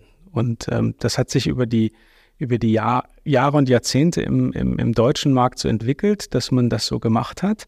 Die Amerikaner haben das schon lange nicht mehr. Die deutschen Fahrzeuge in den USA sind auch in viel größeren Paketen paketiert, weil dieses Auswählen von, von, von, von Einzelfunktionen, das macht keiner mehr. Und ich glaube auch, dass es in Deutschland viele Kunden gibt, die völlig überfordert sind davon, äh, diese Einzelheiten auszusuchen. Das gibt es beim Tesla gar nicht. Der Verkaufsvorgang beim Tesla dauert fünf Minuten. Wenn man wählen kann, andere Felgen, Farbe außen, Farbe innen, und dann kann man sich noch überlegen, welche Funktion man noch da äh, äh, drin hat. Das war's. Vor allem jedes kleine Gimmick kostet ja extra. Also ich hätte dann gern, keine Ahnung, genauso wie beim iPhone oder meinetwegen auch bei Kleidergrößen, S, M, L, das sind die drei Größen, die es gibt. Have fun. Du hast ein bisschen mehr Leistung, Mittelleistung, viel Leistung, let's go. Ja, und es ist halt an vielen Stellen geschickt gemacht. Am Anfang hat man die ersten drei Monate, glaube ich, das, das Internetpaket, also volle Datennutzung mit drin. So, und dann wird man vorher vorgewarnt und hat alle vorher alle Komfortfunktionen davon gehabt, mit äh, was halt das dazugehört. Natürlich kauft man das weiter. Ah. Ja, also insofern sind das so ein paar Dinge, die die äh, immer wieder attraktiv gehalten werden. Und ich habe auch schon häufiger mit dem Gedanken gespielt, ob ich mir nicht jetzt doch den Autopiloten dazu bestelle. Habe es aber nicht gemacht. Also das, das, heißt, du könntest jetzt von heute auf morgen hergehen und sagen, pass auf, ich zahle im Monat 100 Euro oder was ist dann halt immer kostet? kostet schon ein paar tausend Euro, aber äh, man kann das einfach dazu kaufen und am nächsten Tag kann man Autopilot fahren. Aber das kaufst du dir einmal und dann hast du es? Ja. Ah, okay. Ich dachte, das ist so ein Abo-Modell. Es gibt aber unterschiedliche Modelle. bei, dem, bei dem Autopiloten ist es ein Kaufmodell, es gibt bei anderen Funktionalitäten gibt es ein Abo-Modell. Weil du aber auch die komplette Sensorik immer es mit ist da. hast. Ist alles mit drin. Wow, das ist halt schon geil. Also das heißt, wenn ich mir ein Auto kaufe, also wenn angenommen, ich würde mir einen gebrauchten Tesla kaufen, dann wüsste ich grundsätzlich, hatte die Möglichkeit, alle Funktionen zu nutzen. Und dann gucke ich mir nur noch an, wie viel ist freigeschalten. Meinetwegen vielleicht auch, wie viele Kilometer da drauf oder wie viele Ladezyklen hat die Batterie, weiß ich nicht, worauf man dann da achtet. Mhm. Ähm, wäge das ab und wenn ich dann so wie du gerade sagst, den Autopiloten oder die Furzfunktion haben will. Ja, die ist dabei. Ist ist sehr nett. dann, dann schalte ich mir das einfach äh, gesondert nochmal frei. Ja, Fertig. Ja. Ich bin gespannt, wie das, äh, wie das wird, wenn die Tesla-Flotte auch in die Jahre kommt und es einen Gebrauchtwagenmarkt dazu gibt. Das ist ja noch überhaupt nicht zu überschauen, wie das funktionieren wird. Und äh, es gibt aber in meinen Augen einen großen Vorteil, den äh, Tesla nach wie vor hat, weil die nach wie vor wissen, was in jedem einzelnen Fahrzeug drin ist. Und äh, das ist was, äh, was eine gute Voraussetzung auch für einen Gebrauchtwagenmarkt ist, um im Prinzip auch dem, dem, dem zweiten Kunden äh, ein Vertrauen zu schenken, zu sagen, das ist in dem Fahrzeug drin und äh, du bist auch weiterhin in der Lage, Updates zu fahren und so weiter. Und wie das gehandhabt wird, weiß ich nicht, aber ähm, ich glaube, dass das äh, weiterhin ein großer Vorteil sein wird. Ja. Ja, wer weiß, vielleicht fangen sie dann auch irgendwann an wie die Handyhersteller, also die, die Smartphone-Hersteller, dass sie sagen, okay, weißt du was, bis hierher gibt es ein Update, ansonsten können wir nicht mehr gewährleisten, dass es ja. sicher ist. Aber du kannst uns dein Fahrzeug gerne zurückgeben, weil ich glaube, inzwischen, hat mir auch der Professor Schweiger erzählt, musst du das Fahrzeug bis zu über 95 Prozent recyceln können. Dann recycelst du es, bringst neue Fahrzeuge auf den Markt, die Flotte bleibt sicher und damit auch die, die, die Unfallstatistiken von, deinem, von deinen Fahrzeugen und alle sind happy. Das ist auch ein, etwas, was, was äh, ja schon lange vorgedacht wurde, diese Rücknahme von den, von den Materialien, dass es in den, in den Lastenheften zu jedem Bauteil steht. Das schon, stand schon vor Jahren drin, dass äh, jeder Hersteller in der Lage sein muss, quasi das Teil zu recyceln ein Recyclingkonzept dafür vorlegen muss. Also ich, als ich verantwortlich war für Mittelkonsolen, haben wir das mal exemplarisch mit einem äh, Lieferanten gemacht, weil wir mal wissen wollten, ob das überhaupt funktioniert. Wir haben das immer reingeschrieben, äh, aber es hat nie nur jemand nachgefordert. Dann haben wir das mal gemacht. Ähm, das beschreibt halt nur, dass es geht. Es wirklich zu tun, heißt natürlich nochmal was ganz anderes. Also da, da ähm, etwas in der Richtung von, von Rücknahme zu machen, bedeutet noch einiges, aber ich glaube, dass das kommen wird, insbesondere durch die teuren Batterierohstoffe, die da sind, ähm, weitere Regulierungen, die in die Richtung ähm, kommen werden, weil es ja gar nicht mehr anders geht äh, entsprechend aufgrund der Ressourcenverbräuche von den Fahrzeugen für den Bau, dass man dort entsprechend auch Rücknahmegeschichten äh, macht. Also da bin ich mal gespannt, was die, die Zukunft geben wird. Äh, da bietet es in meinen Augen auch noch ganz, ganz viele Chancen. Man muss sie halt ergreifen, man muss sie erkennen und an der einen oder anderen Stelle auch mehr Mut haben, äh, in ein so ein Geschäftsmodell zu investieren äh, und letztendlich sein, sein Heimatturf ein Stück weit zu verlassen und zu sagen, ich probiere was anderes aus. Oh. Und ähm, das ist ja ein, ein, äh, ein Grundansatz eigentlich für das Thema Innovation, dass man wirklich diese Beidhändigkeit entwickelt, also neben dem Aufrechterhalten des laufenden Geschäfts, dass man halt mit der einen Hand jongliert, äh, dass man dann in der Lage ist, sich Kapazitäten freizuspielen oder einzukaufen oder wo auch immer herzunehmen, die sich damit beschäftigen, was können wir denn zusätzlich machen und das parallel aufbaut. Und dabei muss man in Kauf nehmen, dass auch bestimmte Dinge in die Hose gehen und nicht funktionieren, denn es ist neu. Denn immer wenn man was Neues macht, macht man Fehler und dann wird man feststellen, dass das nicht funktioniert, aber man lernt wieder was daraus, um im Prinzip dann äh, ein neues Geschäftsmodell daraus zu machen. Also das bedarf aber, und das ist das ist vielleicht so wieder ein Kreis zu dem, was wir am Anfang gesagt haben, bedarf halt des Mutes äh, und der Anerkennung, äh, dass man was dazulernen muss äh, und dass man das auch wirklich äh, von anderen annimmt äh, und sich, äh, so komisch das klingt, in dieselbe Rolle begibt, in der die Chinesen vor 20 Jahren waren, nämlich dass sie geguckt haben, ich möchte von den deutschen Automobilherstellern lernen und haben das in aller Konsequenz gemacht, über Jahr für Jahr neu gelernt und haben im Prinzip dann so viel gelernt, dass sie die in, bestimmten Disziplinen halt dann die deutsche Industrie überholt haben. Und in eine ähnliche Haltung meines Erachtens sollten sich äh, die, die Mitarbeitenden und insbesondere die Verantwortlichen in den deutschen äh, äh, Vorstandsetagen äh, auch mal begeben und etwas devoter dorthin gucken, wo die Zukunft gemacht wird. Ja, da habe ich heute erst wieder gelesen, ähm, und auch nochmal noch mal nachrecherchiert, ob es wirklich stimmt. Wenn man sich die, die, die Vorstandsetage zum Beispiel von einem VW gerade anschaut, VW gehört ja zu 20 Prozent dem, dem Land Niedersachsen. Die haben riesengroße Anteile daran. Also das heißt, da sind Politik und Wirtschaft schon mal sehr eng verknüpft miteinander. So, das heißt aber auch gleichzeitig, dass das Land Niedersachsen einen Vorstand stellen darf. Und momentan, Aufsichtsrat. Oder Aufsichts, Dankeschön, Aufsichtsrat mit, äh, Aufsichts, Aufsichtsratsmitglied. Und ich habe nachgelesen, das ist momentan eine Person, die davor im Land Niedersachsen Kultusministerin war. Wo ich mir schon die Frage stelle, so, was sucht eine ehemalige Kultusministerin, die keinen Schulabschluss, keinen Studienabschluss, die alles abgebrochen hat, was sucht die in einem Aufsichts, Aufsichtsrat? Also ich glaube, das ist auch noch ein riesengroßer Unterschied zwischen einem, äh, einem dem zweitgrößten Automobilkonzern der Welt und anderen Konzernen, die einfach schon zwei, drei Schritte weiter sind. Also ich will der, will der, der, der Aufsichtsraträtin da kein, ihre Kompetenz nicht abstreiten. Ähm, allerdings sehe ich dieses Problem auch ähm, und ich sehe auch eine Schwierigkeit, insbesondere beim Volkswagen-Konzern, darin, dass es die, die Kräfteverhältnisse im Aufsichtsrat ähm, ja so sind, dass es dort zwei Pole gibt. Ähm, auf der einen Seite ähm, die, die, das Land Niedersachsen äh, und auch die Arbeitnehmervertreter, ähm, die halt allesamt der EG Metall äh, entspringen. Auf der einen Seite die äh, als oberstes Ziel die Beschäftigung der Mitarbeitenden hat. So, das ist das oberste Ziel und da, äh, danach wird gestrebt. Und auf der anderen Seite ähm, die Familien äh, Porsche und Piech, denen halt der andere große Anteil gehört, die äh, in erster Linie ähm, ja, ihr Kapital vergrößern wollen. Allerdings in einer Haltung, die in meinen Augen auch sehr blasenhaft ist, ähm, alte weiße Männer, die dem Automobil, der Automobilindustrie halt seit Geburt verbunden sind. Und ich bin davon überzeugt, dass, äh, dass die an dem wirtschaftlichen Erfolg äh, sehr festhalten und die beiden Pole sind sich, glaube ich, verhängnisvoll einig darüber, dass sie sagen, sie wollen möglichst viel an dem festhalten, was sie jetzt noch haben, was aber für die Zukunft nicht, äh, nicht hilfreich ist. Und ich, äh, ich beneide den, den Oliver Blume nicht um seine Aufgabe, weil es in meinen Augen unlösbar ist, zwischen diesen verschiedenen Polen äh, diesen doch sehr, sehr schwerfälligen äh, Tanker Volkswagen äh, in eine Zukunft zu lenken.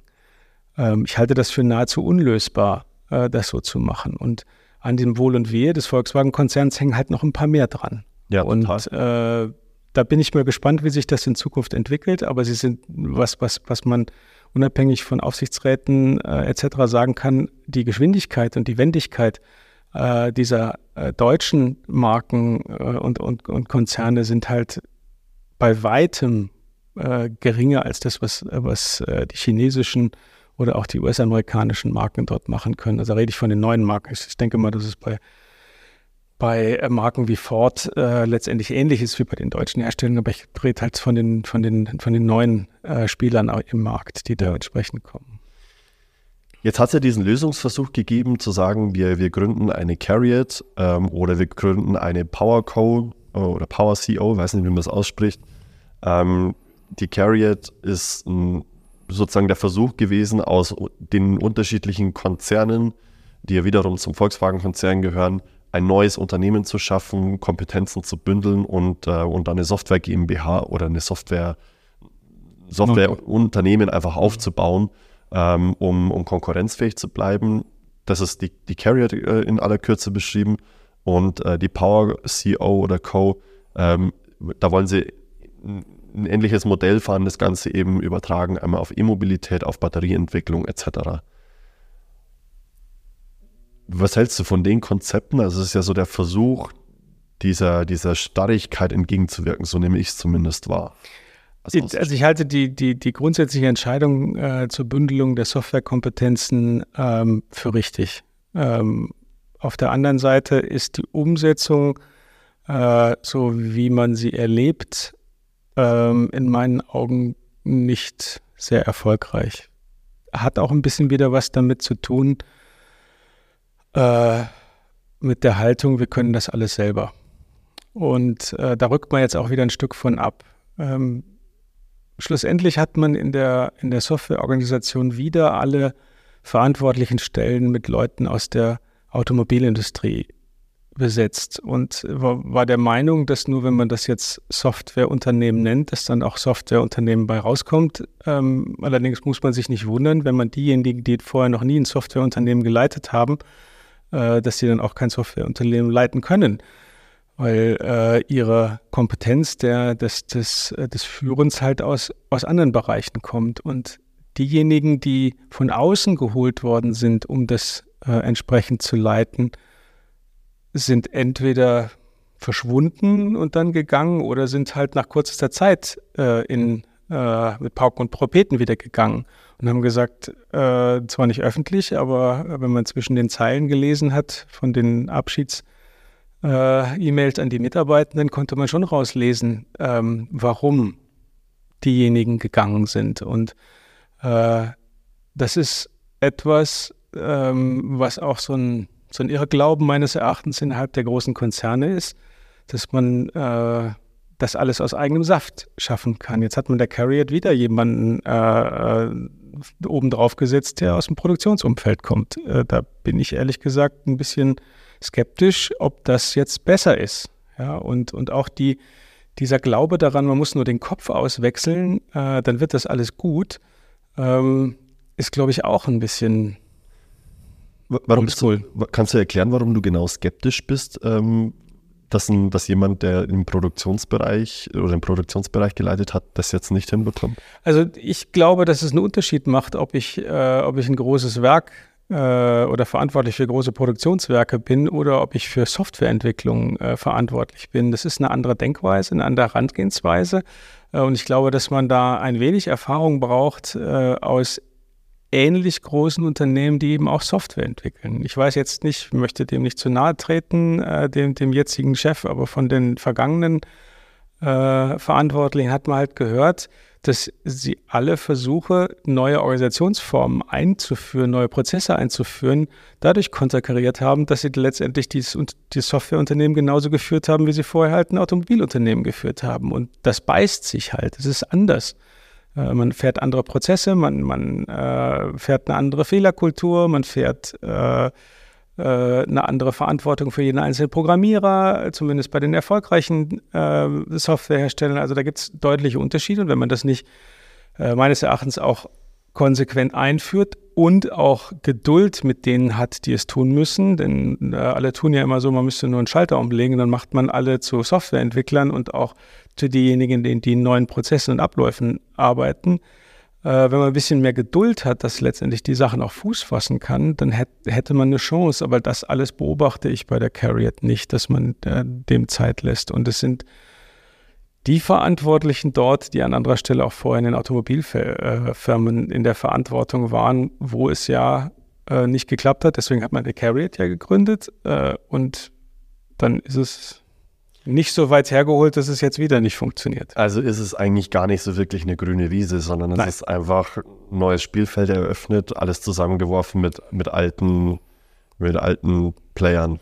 Ja, es ist ja, es ist ja auch vieles einfach dann wieder eingeführt worden. Also das, was man versucht hat, äh, dort neu zu machen, äh, neue neue Tarifmodelle, neue Bezahlungen und so weiter. Das ist alles schon ein Stück weit wieder eingebremst worden, weil dann äh, sich sich Gewerkschaften eingeschaltet haben äh, und im Prinzip die, die äh, Freiheit oder die Möglichkeit, etwas liberalere Bezahlsysteme äh, und Entlohnungssysteme dort zu machen, entsprechend einzuführen, das ist dann wieder in ein entsprechendes Maß äh, zurückgeschnitten worden. Insofern, äh, dieser, dieser erste Ansatz, die Sachen wirklich neu zu machen, sind den, ja, den, den Begebenheiten der, des Konzerns halt letztendlich wieder zum Opfer gefallen. Also insofern dieses, dieses, dieser Versuch, wirklich auf der grünen Wiese neu zu machen, ähm, hatte seine harten Grenzen.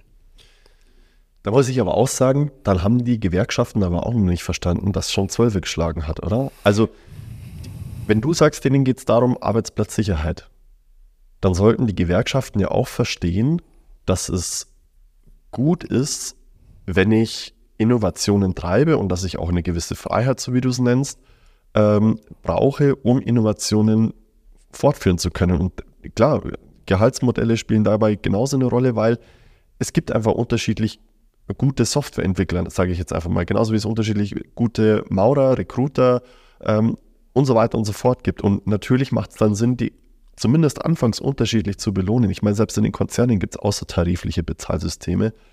Ähm, und da verstehe ich auch die Gewerkschaften, muss ich sagen, nicht wirklich, warum sie diese Weitsicht nicht haben und, und, und sagen, okay, das, was hier jetzt entsteht, ist was Neues, aber das sichert die Zukunft für die Mitarbeiter in den anderen Konzernen und Unternehmen, die wir sonst noch mitverantworten. Ja, äh, das sollte man meinen. Ich habe äh, ich glaube auch, dass es innerhalb der Gewerkschaftsorganisationen viele Menschen gibt, die in die Richtung denken und sagen, so, wir müssen das modernisieren. Ähm, auch hier hab, ist mein Erleben äh, eines äh, sehr, sehr hierarchischen Systems in, in, innerhalb der, der Betriebsratsorganisationen, ähm, wo dann doch äh, von oben nach unten entschieden wird, ähm, was so quasi die, äh, die Schlagrichtung ist äh, der Gewerkschaften. Und ähm, ich erlebe keine wirklich äh, ja, innovationsfreundlichen und auch risikoaffine Handlungsweise dort. Das, es ist, geht viel um Festhalten und um äh, Besitzstandswahrung und das ist nicht hilfreich. Ähm, es geht insbesondere bei, bei dem Aufnehmen von Geschwindigkeit und bei dem äh, ähm, Modernisieren von Unternehmen halt auch um ähm, Erhöhung der, der Verantwortung des Einzelnen. Äh, und, und das, was im Betriebsrats- und im Gewerkschaftsbereich halt propagiert wird, ist, wir beschützen die Mitarbeiter für, für alles. Und ich glaube, dass das, was vom Ursprung her äh, ein guter Ansatz ist, sich mittlerweile ein Stück weit degeneriert hat, ist, dass man die Mitarbeitenden entmündigt für das. Und genau das Gegenteil brauchen wir. Wir brauchen Mitarbeitenden in diesen wilden Zeiten, die letztendlich selber gut entscheiden können äh, innerhalb ihres Rahmens und nicht äh, in einer Schutzhülle durch die Gegend laufen äh, und damit nichts mitbekommen, was drumherum passiert. Und eine resiliente Organisation macht sich dadurch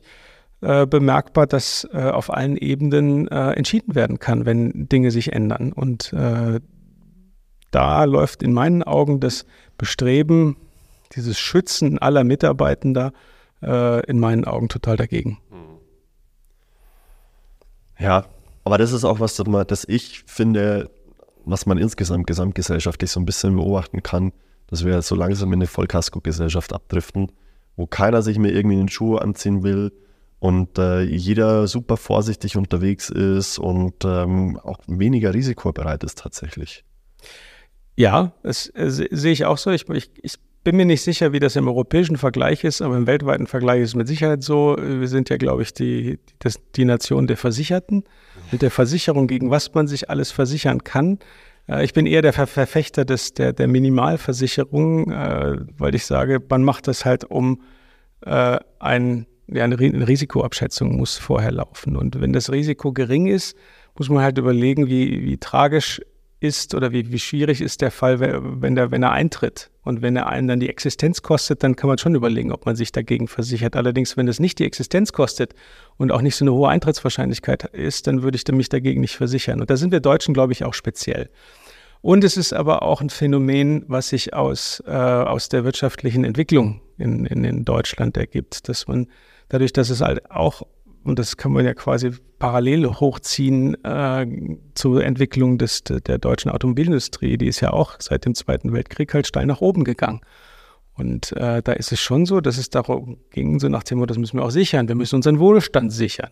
Ähm, und äh, dann ruft man auch danach, da muss die Gesellschaft oder der Staat muss da helfen. Das ist in gewissem Maße sicherlich hilfreich, äh, aber auch da, äh, da kommen wir wieder zu dem Thema Kurzarbeitergeld und Wirtschaftshilfen und so weiter, muss es, äh, darf es ein Maß nicht über, überschreiten, dass es nicht die falschen Entwicklungen unterstützt, ja. Und, und ähm, ein, ein nicht wirtschafts- und nicht zukunftsfähiges Unternehmen darf nicht mit äh, staatlicher oder gesellschaftlicher Hilfe künstlich am Leben gehalten werden. Das macht überhaupt keinen Sinn. Und ähm, das ist was, ähm, da sind wir, glaube ich, auch in der Corona-Zeit ein bisschen gepampert worden, weil im Prinzip äh, schien ja ein, ein Füllhorn, ein, ein bodenloses Füllhorn zu geben, was im Prinzip immer wieder was rausgeschüttet hat. Ich bin gespannt, wohin die Reise geht, aber die, die, äh, die Notwendigkeit, in Eigenverantwortung Risiken auf sich zu nehmen und auch letztendlich Dinge zu wagen, die gilt, gilt meines Erachtens für jeden Bürger, äh, die gilt für jedes Unternehmen, äh, wenn es zukunftsfähig bleiben möchte. Und äh, es ist eben nicht alleine damit getan, indem man an den Dingen festhält, die man hat. Ja. Da finde ich auch das, kennst du das Buch Disrupt Yourself von Christoph Käse? Mhm. Ich finde, der beschreibt es sehr, sehr gut für, für, für die individuelle Person. Der sagt halt, du, du musst als Person in der heutigen Zeit ähm, nicht mehr davon ausgehen, dass wenn du jetzt, ich nehme jetzt meinen Job Recruiter lernst oder wenn du äh, Bürokaufmann, Kauffrau lernst oder wenn du Elektriker, Maurer, whatever lernst, dass du das dein Leben lang tun wirst, und zwar genauso wie du es jetzt die letzten äh, 20 Jahre oder in deiner Lehre getan hast, ähm, tun wirst, sondern die, die große Kompetenz, die gefragt sein wird, ist Anpassungsfähigkeit und, äh, und Lernvermögen, so dass du dich immer wieder auf neue Situationen, auf neue Technologien einlassen kannst, dazulernen kannst und die für dich nutzen kannst. Schau dir Thema KI gerade an ich, ich glaube, das ist nur die Spitze des Eisbergs, die wir gerade sehen, was da in Zukunft noch kommen wird. Also wenn ich mir anschaue, was mit ChatGPT jetzt gerade schon möglich ist, und wir haben heute beim Mittagessen erst wieder darüber gesprochen, jetzt lass irgendwann die Notwendigkeit, wirklich gut coden zu können, wegfallen. Einfach nur, weil du es über so ein, so ein äh, Large Language Model abbilden kannst. Wie auch immer, ob das dann ChatGPT von OpenAI ist oder wieder eine komplett andere Company. Lass das wegfallen. Ja, dann, es gibt ja es gibt ja Millionen und wenn nicht sogar Milliarden App-Ideen auf dieser Welt, die den, die den App-Markt auch nochmal komplett revolutionieren ähm, mhm. kann. Und wenn du da nicht irgendwie am, am Ball bleibst und, äh, und dich mit solchen Technologien zumindest mal auseinandersetzt und, und zumindest mal ausprobierst und zumindest mal einigermaßen aufgeschlossen bist. Ich meine, ich bin selber, ich versuche immer sehr realistisch zu sein und bin manchmal vielleicht auch ein bisschen pessimistisch. Aber trotzdem musst du versuchen, das, was, was, was neu ist, zumindest aufzusaugen und für dich zu bewerten, ähm, wie, wie wird es mich beeinflussen und, und wie kann ich es mir selber zunutze machen, damit ich selber nicht untergehe. Weil, guten Spruch habe ich gehört, du wirst nicht ersetzt werden durch die KI, sondern du wirst durch Personen ersetzt werden, die KI nutzen. So, und das ist ja genau das Gleiche mit, mit vielen anderen Technologien. Das ist jetzt runtergebrochen auf den, auf den kleinen individuellen Menschen, auf die kleine individuelle Person. Aber viele kleine individuelle Personen ergeben dann eine Gruppe und eine Gruppe kann dann vielleicht ein Unternehmen werden und so weiter. Und das ist ja ein riesengroßes Mindset-Thema am Ende des Tages. Und damit schließt du den Kreis wieder zurück zur Vollkasko-Gesellschaft, wenn das gar nicht gefördert wird oder wenn, wenn wenn dem von vornherein entgegengewirkt äh, wird, dass, dass, dass diese Pflanze gar nicht entstehen kann, dass du dich selber weiterentwickeln wirst, eigenverantwortlich, dass du selber guckst, wie, wie kann ich am Ball bleiben und, und wertvoll und wertschöpfend bleiben. Ja, dann gute Nacht. Ja, das wird nicht funktionieren. Ich würde das auch unterschreiben, was du gerade gesagt hast. Es ich versuche das meinen Kindern auch nahezulegen, dass es gut ist, wenn sie sich jetzt ein, äh, ein zukunftsfähiges Berufsfeld wählen, ähm, aber sie sich eigentlich gar keine Sorgen machen brauchen. Es wird, werden schon andere Aufgaben kommen, die neues Lernen erfordern. Und äh, ich glaube, ein bisschen Vorgeschmack äh, habe ich auch gehabt in den verschiedenen Aufgaben, die ich hatte. Die waren auch sehr unterschiedlich. Ich habe auch viel dazulernen müssen. Ähm, aber es wird halt noch viel schneller gehen. Und dazu gehören halt zwei Dinge. Das eine ist quasi die Antennen zu haben, ein Gefühl dafür zu bekommen, äh, was passiert eigentlich gerade, an welchen Stellen sollte ich äh, an mir arbeiten, an meinem, meinen Fähigkeiten. Ähm, es gehört äh, natürlich ein, ein, ein Bildungssystem dazu, die das entsprechend äh, von, von klein auf fördert. Äh, und es gehört halt auch die, die Haltung dazu, zu sagen, ich bin bereit dazu, das zu tun und äh, klammer mich nicht fest an, an, an bisherigen. Und natürlich eine Gesellschaft, die das auch fordert und fördert. Und ich sage bewusst auch fordern, weil das Fördern alleine ähm, ist, glaube ich, an vielen Stellen nicht ausreichend, äh, wenn es, solange es Modelle gibt, dass man zum Beispiel bei Umstrukturierung in Unternehmen Mitarbeitenden freistellt, ob sie quasi aus dem Bereich, der demnächst geschlossen wird, äh, sich qualifizieren in einen neuen Bereich. Das würde ich nie freistellen. Also würde ich sagen, so auf dem Motto, du hast jetzt drei Angebote, aber eins von den Angeboten musst du annehmen. Ja, äh, den Luxus leistet man sich aktuell noch. Ich glaube nicht, dass man das auf Dauer machen kann. Ist halt komplett inkonsequent. Also ja, entweder wir gehen die Richtung oder wir gehen die Richtung nicht. Ja. Und dann machst du halt, machst das wieder halbarschig und, und kommst nicht ans Ziel. Ja. Oder kommst halt halbarschig ans. Ziel. Und, es, und dieses äh, Rufen nach äh, Staat, bitte mach das für mich, das muss aufhören. Der Staat kann bestimmte Dinge abfedern, aber er federt wirklich nur diejenigen ab, die es auch wirklich brauchen und nicht alle. Ja, also wir sind schon dazu aufgefordert, äh, jeder Einzelne die Verantwortung für sich selber zu übernehmen.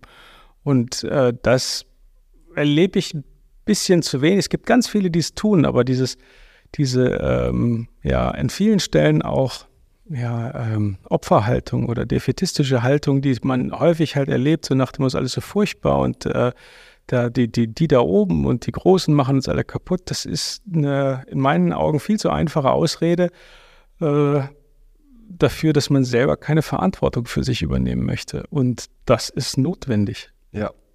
Und bei, bei allem äh, Pessimismus, äh, der, den man vielleicht auch in diesem Gespräch halt bekommen könnte, das ist eigentlich mit einer der coolsten Zeitpunkte der, der Geschichte, in der wir leben, weil es so viel passiert. Und es gibt ja auch Chancen, ja, das darf man nicht vergessen. Und äh, ähm, man kann diese Chancen ergreifen mit einer entsprechenden Bereitschaft, auch mal liebgewonnenes loszulassen. Zwei Dinge, wunderschönes Beispiel. Ich habe mich heute mit einem wunderschönes Beispiel. Ich habe mich heute mit einem Unternehmer unterhalten, der in der Corona-Zeit abgelehnt hat, Unterstützung vom Staat zu bekommen, weil er gesagt hat, er hat sein Unternehmen so aufgebaut, relativ konservativ gedacht, also damit meine ich ähm, Rücklagen gebildet etc., damit in harten Zeiten was da ist.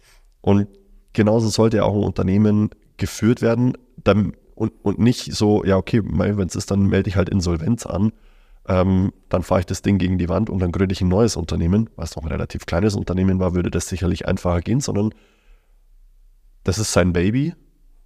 Ähm, und, und da steht außer Frage, dass da irgendwelche, dass man, dass man, dass das Geschäftsmodell darauf aufbaut, in schwierigen Zeiten auf den Start zu bauen, sondern da ist von vornherein mitgedacht, ja, es werden schwerere Zeiten kommen, weil es ist nie ähm, stagnierend, sondern es geht immer ein bisschen bergab und bergauf. Und das ist ja auch ein geiles Mindset, das er seinen Mitarbeitern dann mitgibt, ähm, die dann auch eine gewisse Sicherheit haben, weil die ganz genau wissen, wie gewirtschaftet wird. Und du hast eingangs ja gesagt, so,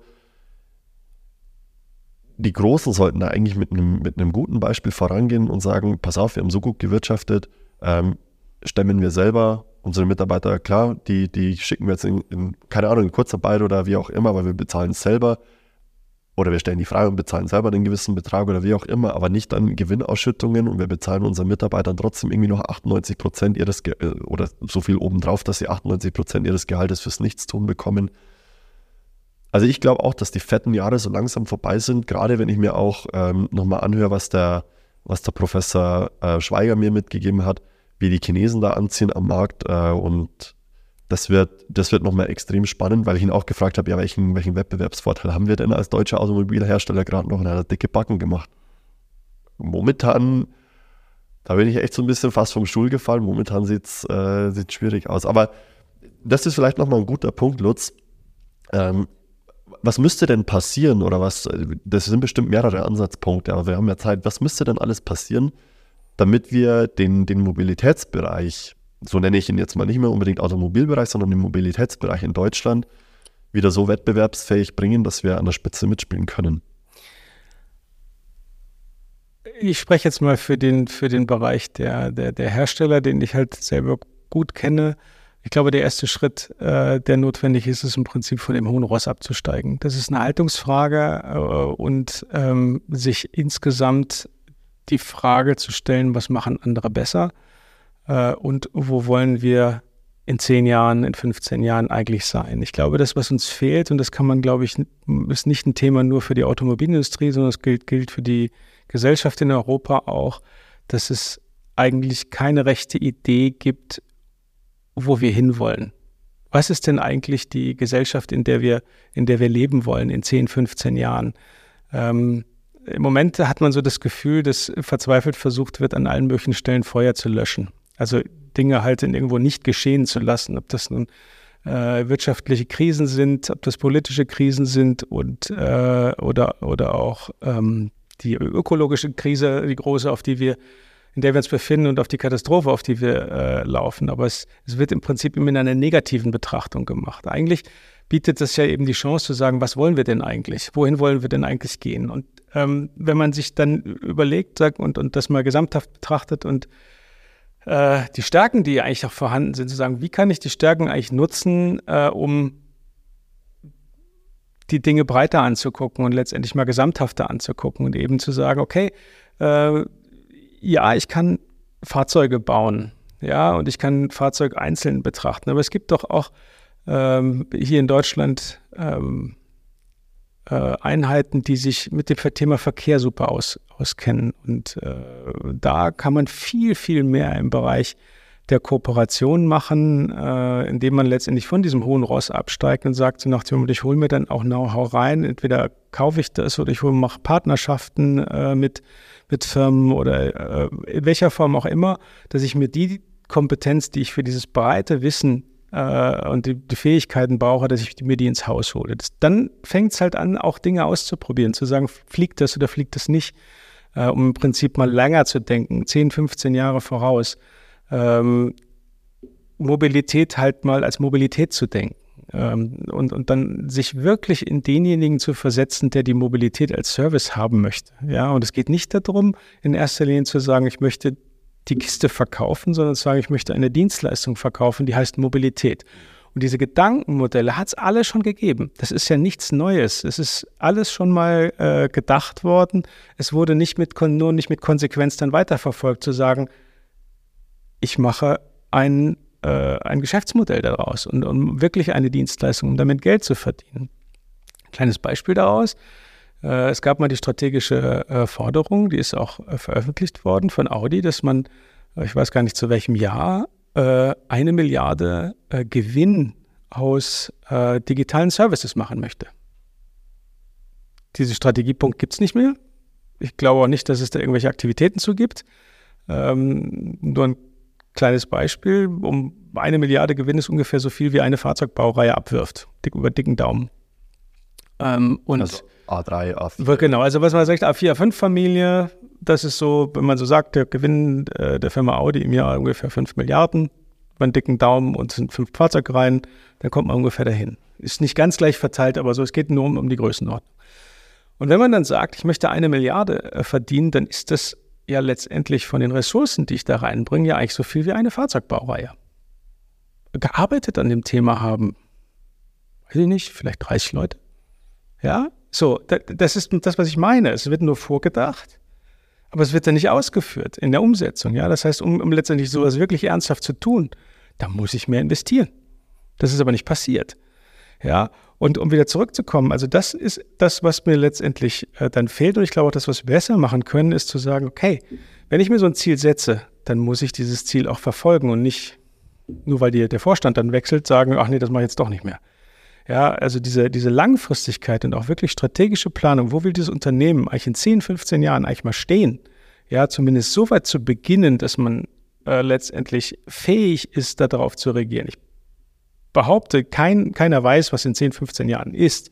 Aber ich muss mich in der gesamten Unternehmung darauf ausrichten, dass ich äh, die, die Mannschaft so weit ausrüstet, dass sie in der Lage sind, diesen Weg zu gehen und auf die Dinge, die da passieren, zu reagieren und auch einen groben Plan zu haben, äh, wohin sie wollen. Und da gehört halt auch dazu, dass man sich davon verabschiedet, weil man es weiß, dass A, die Verbrenner weggehen, dass B, äh, man diese Fahrzeugvolumina auf Dauer wird nicht halten können und man damit ein anderes Geschäftsmodell braucht. So, und da muss ich besser gestern als heute mit anfangen, weil ich sicher bin, die ersten Ideen werden nicht fliegen und man wird seine Erfahrungen damit machen. Nur dafür muss man es tun. Und das heißt, ich muss investieren und muss auch in Kauf nehmen, dass ich halt mal eine Zeit lang keine positiven Zahlen schreibe. So. Ist blöd, aber ich komme wieder zum Beispiel Tesla zurück. Sind, der ist ja über, über Jahrzehnte, nein, Jahrzehnte sind es noch nicht, aber über Jahre belächelt worden mit dem, was er gemacht hat. Ich weiß noch, ich habe mehrere Wetten laufen gehabt im Unternehmen, die gesagt haben, der scheitert, der geht Konkurs und er wird keine Autos mehr bauen und so weiter.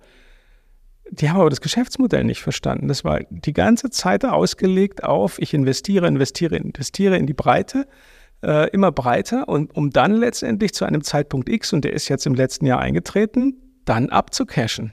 Und das wird noch mehr werden. Ja, jetzt sind die Fahrzeugvolumina da und jetzt wird Geld verdient. Aber hat er nicht auch Geld verdient, weil er seine CO2-Zertifikate verkauft hat? Das ist natürlich ein Teil des Geschäfts mit auch, ja. Aber es hätte jeder andere auch machen können. True, auch wieder wahr. Ja, ja, also ich meine, die, die Rahmenbedingungen waren für alle klar. Also es das heißt ja nicht, dass er nur Geld damit verdienen muss, dass er Mobilität schafft, sondern es kann ja auch Teil des Geschäftsmodells sein. Das ist ja letztendlich einfach weitergedacht. Er ist ja seinem Prinzip das gesamte System durchdacht. Dazu gehört auch, das baut er ja gerade erst auf, dieses gesamte Ökosystem rund um das Thema Energieversorgung. Das ist ja ein Teil des Geschäftskonzeptes. Es kann sein, dass das durch die Decke geht. Es kann sein, dass das nicht funktioniert. Aber er baut weiter an seinem Geschäftsmodell. Er hört ja jetzt nicht auf und sagt, jetzt habe ich die ganzen Gigafabriken aufgebaut und kann so und so viele Autos produzieren. Äh, das, der macht ja weiter. Er baut ein Riesenökosystem um das Thema Ladeinfrastruktur und Energie äh, der Haushalte auf. Ja, ob das alles funktionieren wird, weiß er selber nicht. Aber er hat einen Plan und baut immer weiter an weiteren Geschäftsmodellen. Und das fehlt der deutschen Automobilindustrie, dieser Mut, auch wirklich mal einen Schritt mehr zu machen, zu sagen, okay, daraus ergibt sich das. Natürlich gibt es Versuche, auch sowas zu machen, aber die sind so zaghaft. Also nehmen wir die, diese dieses Ladeerlebnis und diese Ladestationen, die von den Herstellern jetzt gemacht werden. Jetzt, äh, der Audi hat jetzt da was äh, in, in, Nürnberg gemacht und baut demnächst noch irgendwo was anderes. Der Porsche macht was, das ist aber alles so klein, klein. Diese Charging Hubs. Die Charging Hubs, ja. Das ist alles klein, klein. Der Tesla hat von Anfang an gesagt, ich liefere die komplette Ladeinfrastruktur aus. Und wenn man sich anguckt, wenn man irgendwo laden geht, dann stehen vielleicht drei Ionity-Ladesäulen, die, wo sich das Unternehmen von, von Mercedes, BMW und, und Volkswagen geteilt wird drei Ionity, aber 24 Tesla-Ladesäulen. Ja, da, hat, da, da, hat einer mitgedacht das, und hat einfach gesagt, ich mache es gleich richtig.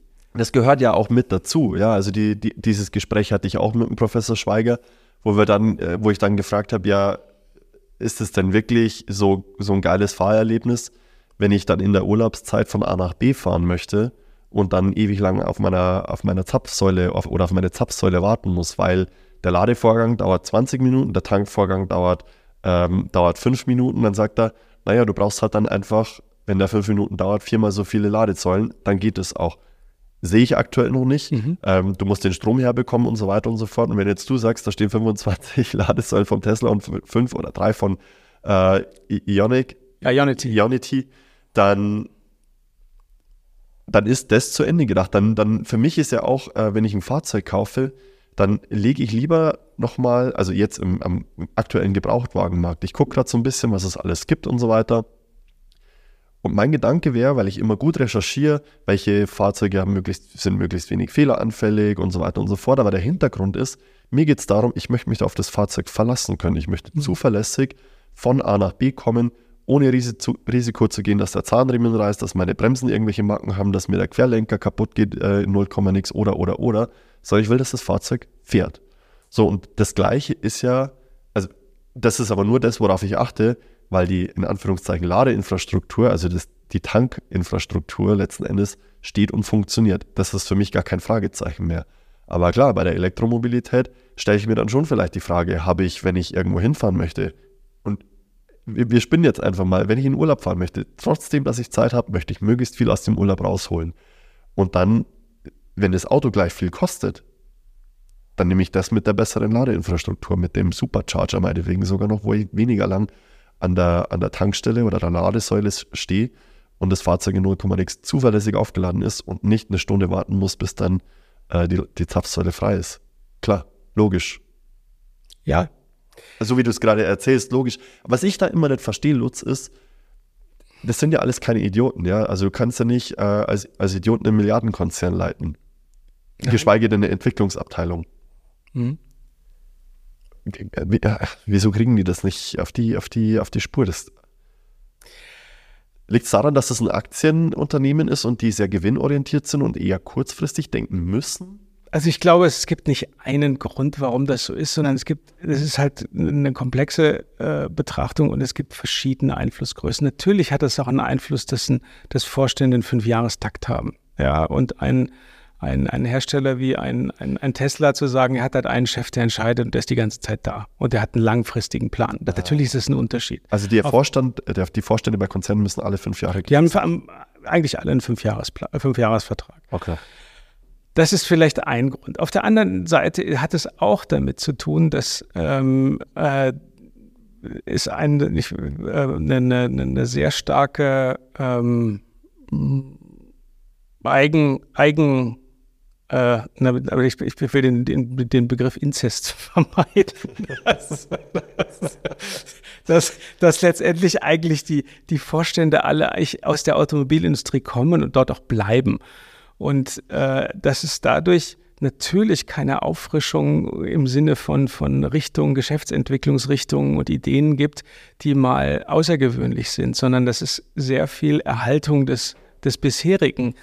Das, das spielt mit Sicherheit eine Rolle. Ähm, es, es, spielt die Rolle, was wir vorhin gesagt haben, der langen Geschichte, dass die Leute halt über Jahrzehnte domestiziert wurden da drin, dass sie das gut können, was sie, was sie, was sie jeden Tag tun.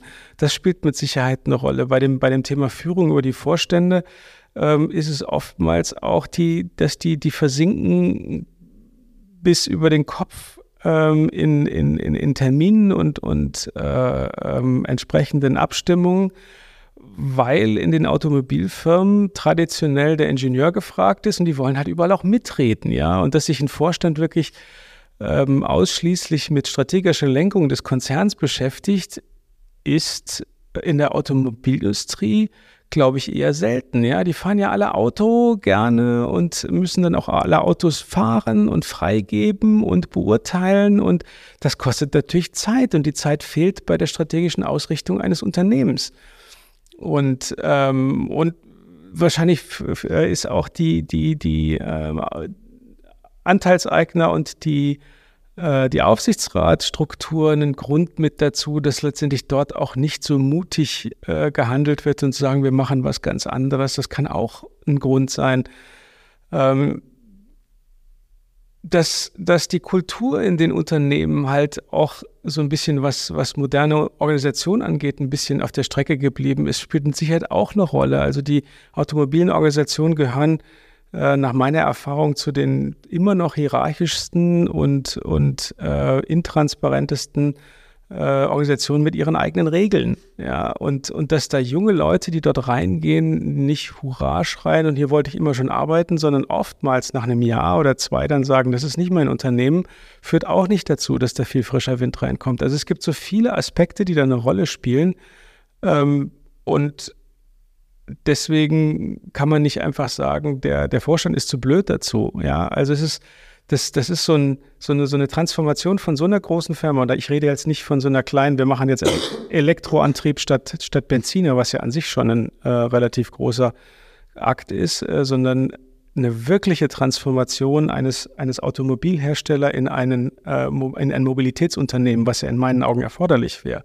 Das bedarf wirklich einer langfristigen Arbeit mit Angriff an allen Ecken und Enden, ob das Organisation ist, ob das äh, Talentrecruiting ist, äh, Leute einstellen, ob das äh, Führungsmodelle sind, ob das äh, das Mitbestimmungsrecht ist, äh, wie, wie gehe ich mit, mit meinen Betriebsräten um, ob das die Aufsichtsräte sind, äh, ob, das, wie das die, ob das die Vorstände sind, wie ist das Belohnungssystem für, für Führungskräfte und Mitarbeiter in einem Tarif eingebettet und, und, und, und. Das heißt, ich muss eigentlich in allen Elementen dieses, des Unternehmens eigentlich eingreifen, um dort die richtigen ähm, Stellschrauben zu bringen und gleichzeitig äh, Mitarbeitenden das Vertrauen geben, dass man auch das Richtige tut und dass sie daran beteiligt sind, das Richtige zu tun. Das ist nicht trivial. Ähm, und, es, und, und auch da gilt wieder, ähm, es ist in meinen Augen fast nicht aus eigener Kraft zu schaffen. Und dafür gibt es auch Profis, die man sich dazuholen kann, die einem helfen, so eine, so eine Transformationsarchitektur für so ein Großunternehmen aufzubauen. Ja. Und das Allerwichtigste dabei ist, dass man auch Geduld hat, das zu tun und nicht meint, nach einem Jahr ist das durch. Transformationsvorgang braucht fünf bis zehn Jahre, bis der wirklich gelaufen ist. Und dazu muss ich wieder lieber gestern als heute mit anfangen und es auch durchhalten und auch zulassen, dass da Fehler passieren. Und dass es auch erstmal durch ein Tal geht, dass man erstmal unproduktiver wird. Auch das gehört dazu. Ist ja an vielen Stellen schon, schon tausendfach gemacht worden und da gibt es gute und da gibt es schlechte Beispiele. Ich nehme mal gerne als Beispiel die Firma Fuji, die als einziger immer noch auf dem Markt ist von all den Filmherstellern für Fotoapparate. Ja, was haben die gemacht? Die haben zu dem Zeitpunkt, als es den Bach runterging und der Aqua und der Kodak äh, und wie sie alle hießen schon äh, den Bach runtergegangen sind, haben die überlegt, dass sie, äh, was können wir denn eigentlich ganz gut und haben angefangen, dort zu investieren in Forschung und Entwicklung und haben sich überlegt, ich kann, wir können Oberflächentechnik gut. Wo sind sie gelandet? Unter anderem in der Kosmetik liegt ja nicht unbedingt auf der Hand für so ein Unternehmen, dass man Kosmetikprodukte macht. Fujitsu macht Fuji, Kosmetik? ja, Fuji. Fuji macht äh, natürlich nicht unter dem Namen Fuji, sondern unter einer anderen Marke, aber das ist letztlich ein weiteres Standbein, das sie sich damals geschaffen haben. Ja, Ach so, so Oberflächentechnik, weil die Haut, Haut ist auch Oberfläche, Haut ja. Oberfläche. ja. So, das sind, sind Beispiele, dass man sagen, das kann man machen, aber das heißt auch, dass man sich erlauben muss, dass man das tut und dort investiert. Mhm. Ja, also diese, diesen Mut, den, den, den braucht man entsprechend dazu. Also sei wie Fujitsu und nicht wie Nokia. Fuji. Äh, sei wie Fuji. Nicht Fuji. Fujitsu ist noch eine andere Firma. Okay. Da weiß ich es nicht, aber Fuji ist ein gutes Beispiel. Okay, sei wie Fuji und nicht wie Nokia. Genau. Okay. Ja, ja. ja und ich glaube, was auch wichtig ist, ist, ähm, so wie du sagst, der Transformationsprozess ist natürlich irrsinnig aufwendig und du stößt natürlich auch intern auf Widerstände. Natürlich. Und ich glaube, da muss man auch so wie du sagst, zum einen geduldig sein, bis es jeder verstanden hat, aber genauso konsequent sein und sagen, okay, wenn du nicht mitgehen willst, diesen Weg gehen wir aber, dann trennen sich jetzt hier unsere Wege und du musst einen anderen Weg einschlagen als wir. Ja, und an dem Punkt zeigt sich äh, schlussendlich auch, dass dann wiederum die, die allgemeine Struktur des Unternehmens und so wie mit äh, Mitarbeitenden äh, gearbeitet wird äh, und das Interesse von einem Großteil des Aufsichtsrats, nämlich Beschäftigungs- Sicherung dem entgegenspricht. Ja. Und das Thema Widerstand ist vollkommen normal. Das gehört zu jedem Transformationsvorgang dazu und ist auch ein Hinweis dazu, dass man an der richtigen Stelle ist. Denn wenn man keinen Widerstand empfindet, macht man was falsch.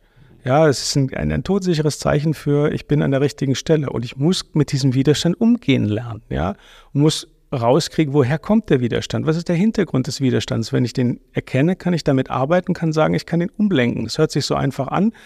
Äh, aber es gibt halt verschiedene Aspekte. Ist es, ich weiß nicht, worum es geht. Ja, ich glaube nicht, worum es geht. Ähm, ich kann es nicht. Ja, äh, ich muss es erst lernen. Ja, und erst dann kommt, ich will es nicht. Ja, das kommt als allerletztes. Und da hat man halt drei Möglichkeiten vorher, an denen man mal drehen kann. Ja, und oft wird dann immer gesagt, so ja, Widerstand, die wollen nicht, die sind nicht transformationsfähig. Das stimmt nicht. Ja, jeder, jeder Mensch ist transformationsfähig. So, die Frage ist halt, mit welchen Methoden gehe ich daran? Und deswegen sage ich auch, es ist auch hilfreich, sich für solche Vorgänge halt Profis zu holen. Ja, ja. ich meine, kein Unternehmen ist für sich ein Transformationsprofi, weil so oft macht man das nicht. Ja, und dann nimmt man lieber Organisationen, die das jeden Tag machen, mit großen Organisationen, die einem dabei helfen. Ja, da rede ich jetzt nicht von McKinseys und so weiter, sondern ich rede halt von, von, von Beratungen, die letztendlich erst dann das Haus verlassen haben, wenn die Organisation befähigt ist, etwas zu tun, nämlich selber. Ja, äh, und nicht denen sagt, ihr müsst das nur so und so machen und sind dann wieder weg. Ja, also da gibt es äh, gute Möglichkeiten, dass man sich helfen lassen kann ähm, mit, mit echten Transformationsprofis zu arbeiten, die eben auch wissen, an welchen Stellen muss ich denn überall bohren und was muss ich denn ändern, welche Me Mechanismen muss ich in einem Konzern verändern, damit das äh, äh, eine Chance hat, sich in die richtige Trans äh, Richtung zu transformieren und wie ich Kräfte wecke in der Organisation, dass sie das aus eigenen Kräften auch stemmen kann. Ja. Das klingt für mich jetzt auch nach einem, so könnte es funktionieren. Ähm, wenn, wenn das funktioniert, mega, sollte das aber nicht funktionieren. Angenommen, du wärst jetzt hier, keine Ahnung, junger Ingenieur, der mit dir auch einer Meinung ist, der sagt, ey, irgendwas muss sich tun, irgendwas muss sich verändern. Was würdest du dann tun? Also Frage zum einen in die eine Richtung, ähm, gibt es Unternehmen in Deutschland, wo man dann gut aufgehoben ist, wo man dann mit, äh, mit seinem Know-how auch an der richtigen Stelle ist, um was Neues aufzubauen. Also keine Ahnung, Automobilkonzern 2.0, Tesla 2.0, wie auch immer. Oder welche Möglichkeiten siehst du für so jemanden? Also ich sehe grundsätzlich genug Möglichkeiten, ähm, eine interessante Beschäftigung zu haben, wo man auch die Möglichkeit hat, Dinge zu bewegen. Äh, ich will jetzt auch nicht jetzt Werbung oder Nicht-Werbung für einzelne Industriezweige machen. Ich glaube, jeder junge Mensch äh, tut gut daran, sich genau anzugucken, was ist die Aufgabe, wo, wo er oder sie äh, hinkommt und welche Möglichkeiten sind wirklich dort vorhanden und hinterfragt es kritisch, äh, was da ist. Mittlerweile gibt es ja auch bei vielen Unternehmen die Möglichkeit, mal einen Tag mitzuarbeiten, wirklich mal von innen da reinzugucken äh, und man man sieht mehr, als dass man ein, ein Vorstellungsgespräch oder ein Assessment Center macht. Also die Möglichkeiten gab es ja früher überhaupt nicht. Also ich würde das wirklich äh, ausprobieren und naja, und wenn es halt nicht funktioniert, es gibt Probezeiten ähm, und jederzeit die Möglichkeit, ein Unternehmen wieder zu verlassen. Und der Arbeitsmarkt ist so gestrickt, dass es halt ein Arbeitnehmermarkt ist, was auch in meinen Augen gut so ist, dass sich Arbeitgeber darum bemühen müssen, gute Leute zu bekommen. Und ähm, es gibt so viele Möglichkeiten wie nie in Unternehmen über Bewertungen, ob das Kununu oder andere Plattformen sind, reinzugucken und sich seine Meinung zu bilden, heißt nicht, dass das alles wahr ist und das, was da drin steht, aber man kann sich das als zusätzliche Quelle heranziehen. Und zum Schluss äh, muss man selber beurteilen, ob man zu dem Unternehmen passt oder nicht. Ja, äh, ich würde mir gut überlegen, ähm, ob ich in ein Unternehmen gehe, was ich selber für für Zukunft, nicht zukunftsfähig halte, das würde ich nicht tun. Ja, aber die Meinung muss sich jeder bilden. Und ähm, grundsätzlich ist es eine goldene Zeit für, für Ingenieure, ähm, Dinge zu entwickeln, Technologien zu entwickeln. Äh, der Bedarf war noch nie so groß wie jetzt, meiner Meinung nach, weil die, die, die, die Probleme so groß sind, die nach Lösungen schreien. Insofern gilt es da auch zu sagen, das Glas ist halb voll und man kann einfach angreifen ja, und äh, selber ausprobieren. Wenn man selber den Mut hat, Dinge auszuprobieren, dann kann eigentlich nichts passieren. Ja, und wenn es nicht klappt, schütteln, aufstehen, Krönchen rücken und weitermachen. Ja, oder anders weitermachen. Ja, das, also das ist, glaube ich, was, äh, was die Chance ja noch da ist. Ich meine, wir befinden uns ja gerade in der Situation, wo man noch was tun kann. Es ist ja nicht so, dass wir fünf vor zwölf haben oder fünf nach zwölf und wir haben keine Kohle mehr, sondern die Gesellschaft und die Industrie hat ja noch Geld. Ja, das heißt, es sind noch Mittel da, um Dinge zu ändern. Man muss es nur tun. Ja, und den Mut haben, das Geld auch in die richtige Richtung zu investieren. Also, äh, und es wäre ja auch schlimm, wenn man, wenn man feststellen würde, oh, wir sind hinten an und wir haben schon alles so optimal gemacht und kriegen es trotzdem nicht hin. Es gibt Optimierungspotenzial, dass es nur so kracht, ja, ob das in der Organisationsform ist, ob das in der strategischen Ausrichtung ist oder wo auch immer. Ja, also viel Platz, viel Raum, um Verantwortung zu übernehmen und Dinge zu verwirklichen. Und wenn das in der Organisation nicht funktioniert, wo man tätig ist, dann geht man halt in eine andere. Ja, und das kann man in der jetzigen Situation ohne Probleme machen. Und wenn einem das alles nicht äh, gefällt, dann kann man halt selber gründen und sagen, ich mache meine eigene Organisation. Mhm. Die Möglichkeit besteht ja auch immer noch. Also da, da gibt es meines Erachtens wirklich vielfältige Möglichkeiten und äh, ich kann eigentlich jeden nur ermutigen oder jede nur ermutigen, äh, dort einzusteigen, weil Arbeit gibt es genug. Was ist es denn genau, was, äh, weil äh, perfekter Übergang, Lutz, das wäre nämlich so meine abschließende Frage noch gewesen. Was, was ist es denn genau, was du jetzt aktuell machst? Du hast dich ja auch selbstständig gemacht. Also ich habe äh, mir dann überlegt, was ist denn eigentlich mein, mein Asset, was ich habe, was äh, anderen Menschen helfen kann. Ähm, ich glaube, dass es auf der einen Seite ist, äh, dass ich mich mit, mit Transformationen sehr beschäftigt habe. Ich habe mich mit meiner eigenen Transformation beschäftigt. Äh, und ähm, was ich im Moment tue, ist, dass ich auf der einen Seite kleine und äh, mittlere Unternehmen und teilweise etwas größere Unternehmen helfe, solche Transformationsvorgänge zu machen, entweder in Teilen, ob das jetzt Führungskräfteausbildung ist oder ähm, auch eigene Transformationsvorgänge äh, mitzugestalten.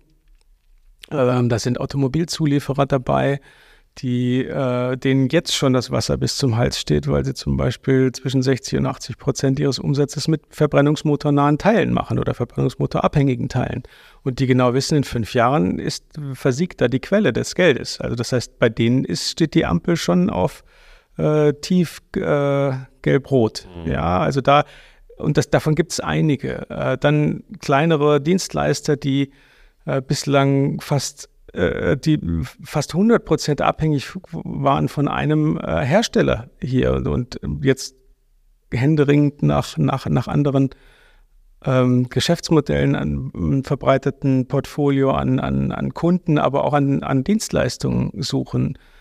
Äh, das ist das eine. Dann sind es aber auch kleinere Unternehmen, die eine, eine sehr gute technologische Idee haben, die aber den Weg hinzu, ich kann diese, diese Idee an äh, an eine große Firma verkaufen ähm, oder auch an andere Kunden verkaufen, denen im Prinzip die, die Erfahrung des Themas Serienentwicklungsqualität oder Produktreife, die Erfahrung fehlt, dass ich denen helfe, einen Produktreifeprozess aufzubauen, äh, der letztendlich dann auch wirklich ein Produkt erzeugt, was sie dann auch einem Industriebetrieb verkaufen können, mitunter auch in der Automobilindustrie.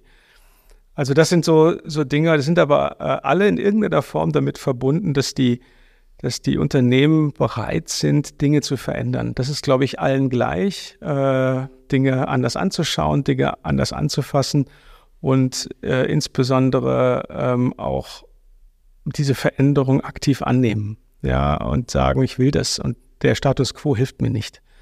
Mhm. Äh, ich muss daran was ändern und, und äh, bin auch bereit, mutig zu investieren. Das ist für mich die Grundvoraussetzung, etwas alibimäßig zu machen, da hätte ich keine Lust zu und das mache ich auch nicht. Also nur zu sagen, sagt immer, wir machen jetzt so ein bisschen Transformationsfassade, äh, damit es nach außen hin so aussieht, das würde ich nicht tun. Okay. Das ist sozusagen dein Beitrag zur Transformation der Automobilindustrie oder der Industrie insgesamt. Ja.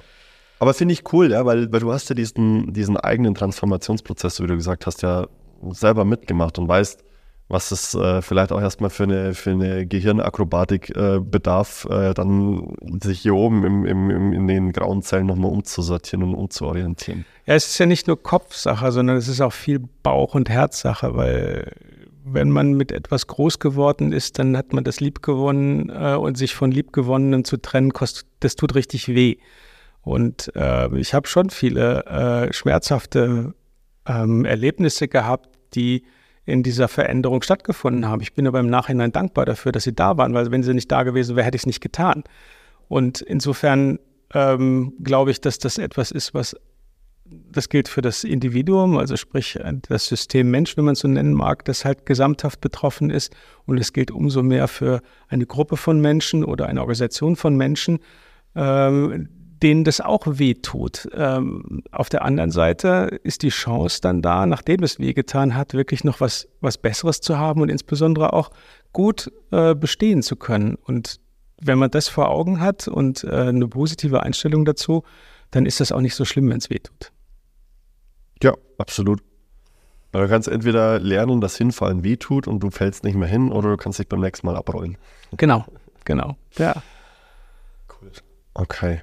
Ey, Lutz, vielen, vielen Dank für deine ganzen Einblicke, die du uns heute gewährt hast. Gibt es sonst noch irgendwas, was du, was du dazu sagen möchtest? Beziehungsweise, ja. Ja, also ich, ich möchte nochmal wiederholen, dass ich das, dass ich grundsätzlich ein sehr, sehr, sehr positiver Mensch bin und ich mich darüber freue, dass man so viel tun kann. Ja, ich habe es ja vorhin schon gesagt, aber das ist für mich so ein bisschen auch etwas, was in ein Schlusswort reingehört. Ähm, das Glas ist halb voll. Ja, und äh, wir haben so viele Möglichkeiten anzugreifen, so viele Möglichkeiten, Dinge zu verändern und äh, noch haben wir die Mittel und das Geld dazu, das zu tun. Also los. Let's ja, go. Genau. Sehr gut. Let's go ist ein gutes Schlusswort. Lutz, vielen, vielen Dank. Ähm, ich wünsche dir ganz, ganz viel Erfolg äh, in dem, was du tust und dass du ganz, ganz viele Unternehmen erfolgreich transformierst. Vielen, vielen Dank, dass du da warst. Ähm, wo kann man dich erreichen, wenn man sagt, das, was mir der Lutz erzählt hat, das äh, finde ich richtig geil. Wie kann man dich erreichen? Wo kann man dich am das, besten erreichen? Das Einfachste ist wahrscheinlich Lutz Morich zu googeln äh, oder unter der äh, Website freeinnovations.com. Äh, das Free wird geschrieben eine E und eine 3, das muss man dazu sagen, sonst wird es schwierig. Äh, darüber erreicht man mich, äh, wenn man Interesse hat. und wenn es nur für ein Gespräch ist, ich finde das immer wieder inspirierend, wenn man sich mit mit Menschen unterhält. Und äh, ja, das ist die Möglichkeit, mich zu erreichen. Und ich fand den, meinen ersten Podcast auch sehr interessant. Ich habe gar nicht gemerkt, wie die Zeit gerannt ist. Also insofern war sehr spannend. Vielen Dank. Sehr gerne. Danke, Lutz. Mach's gut. Ja, danke.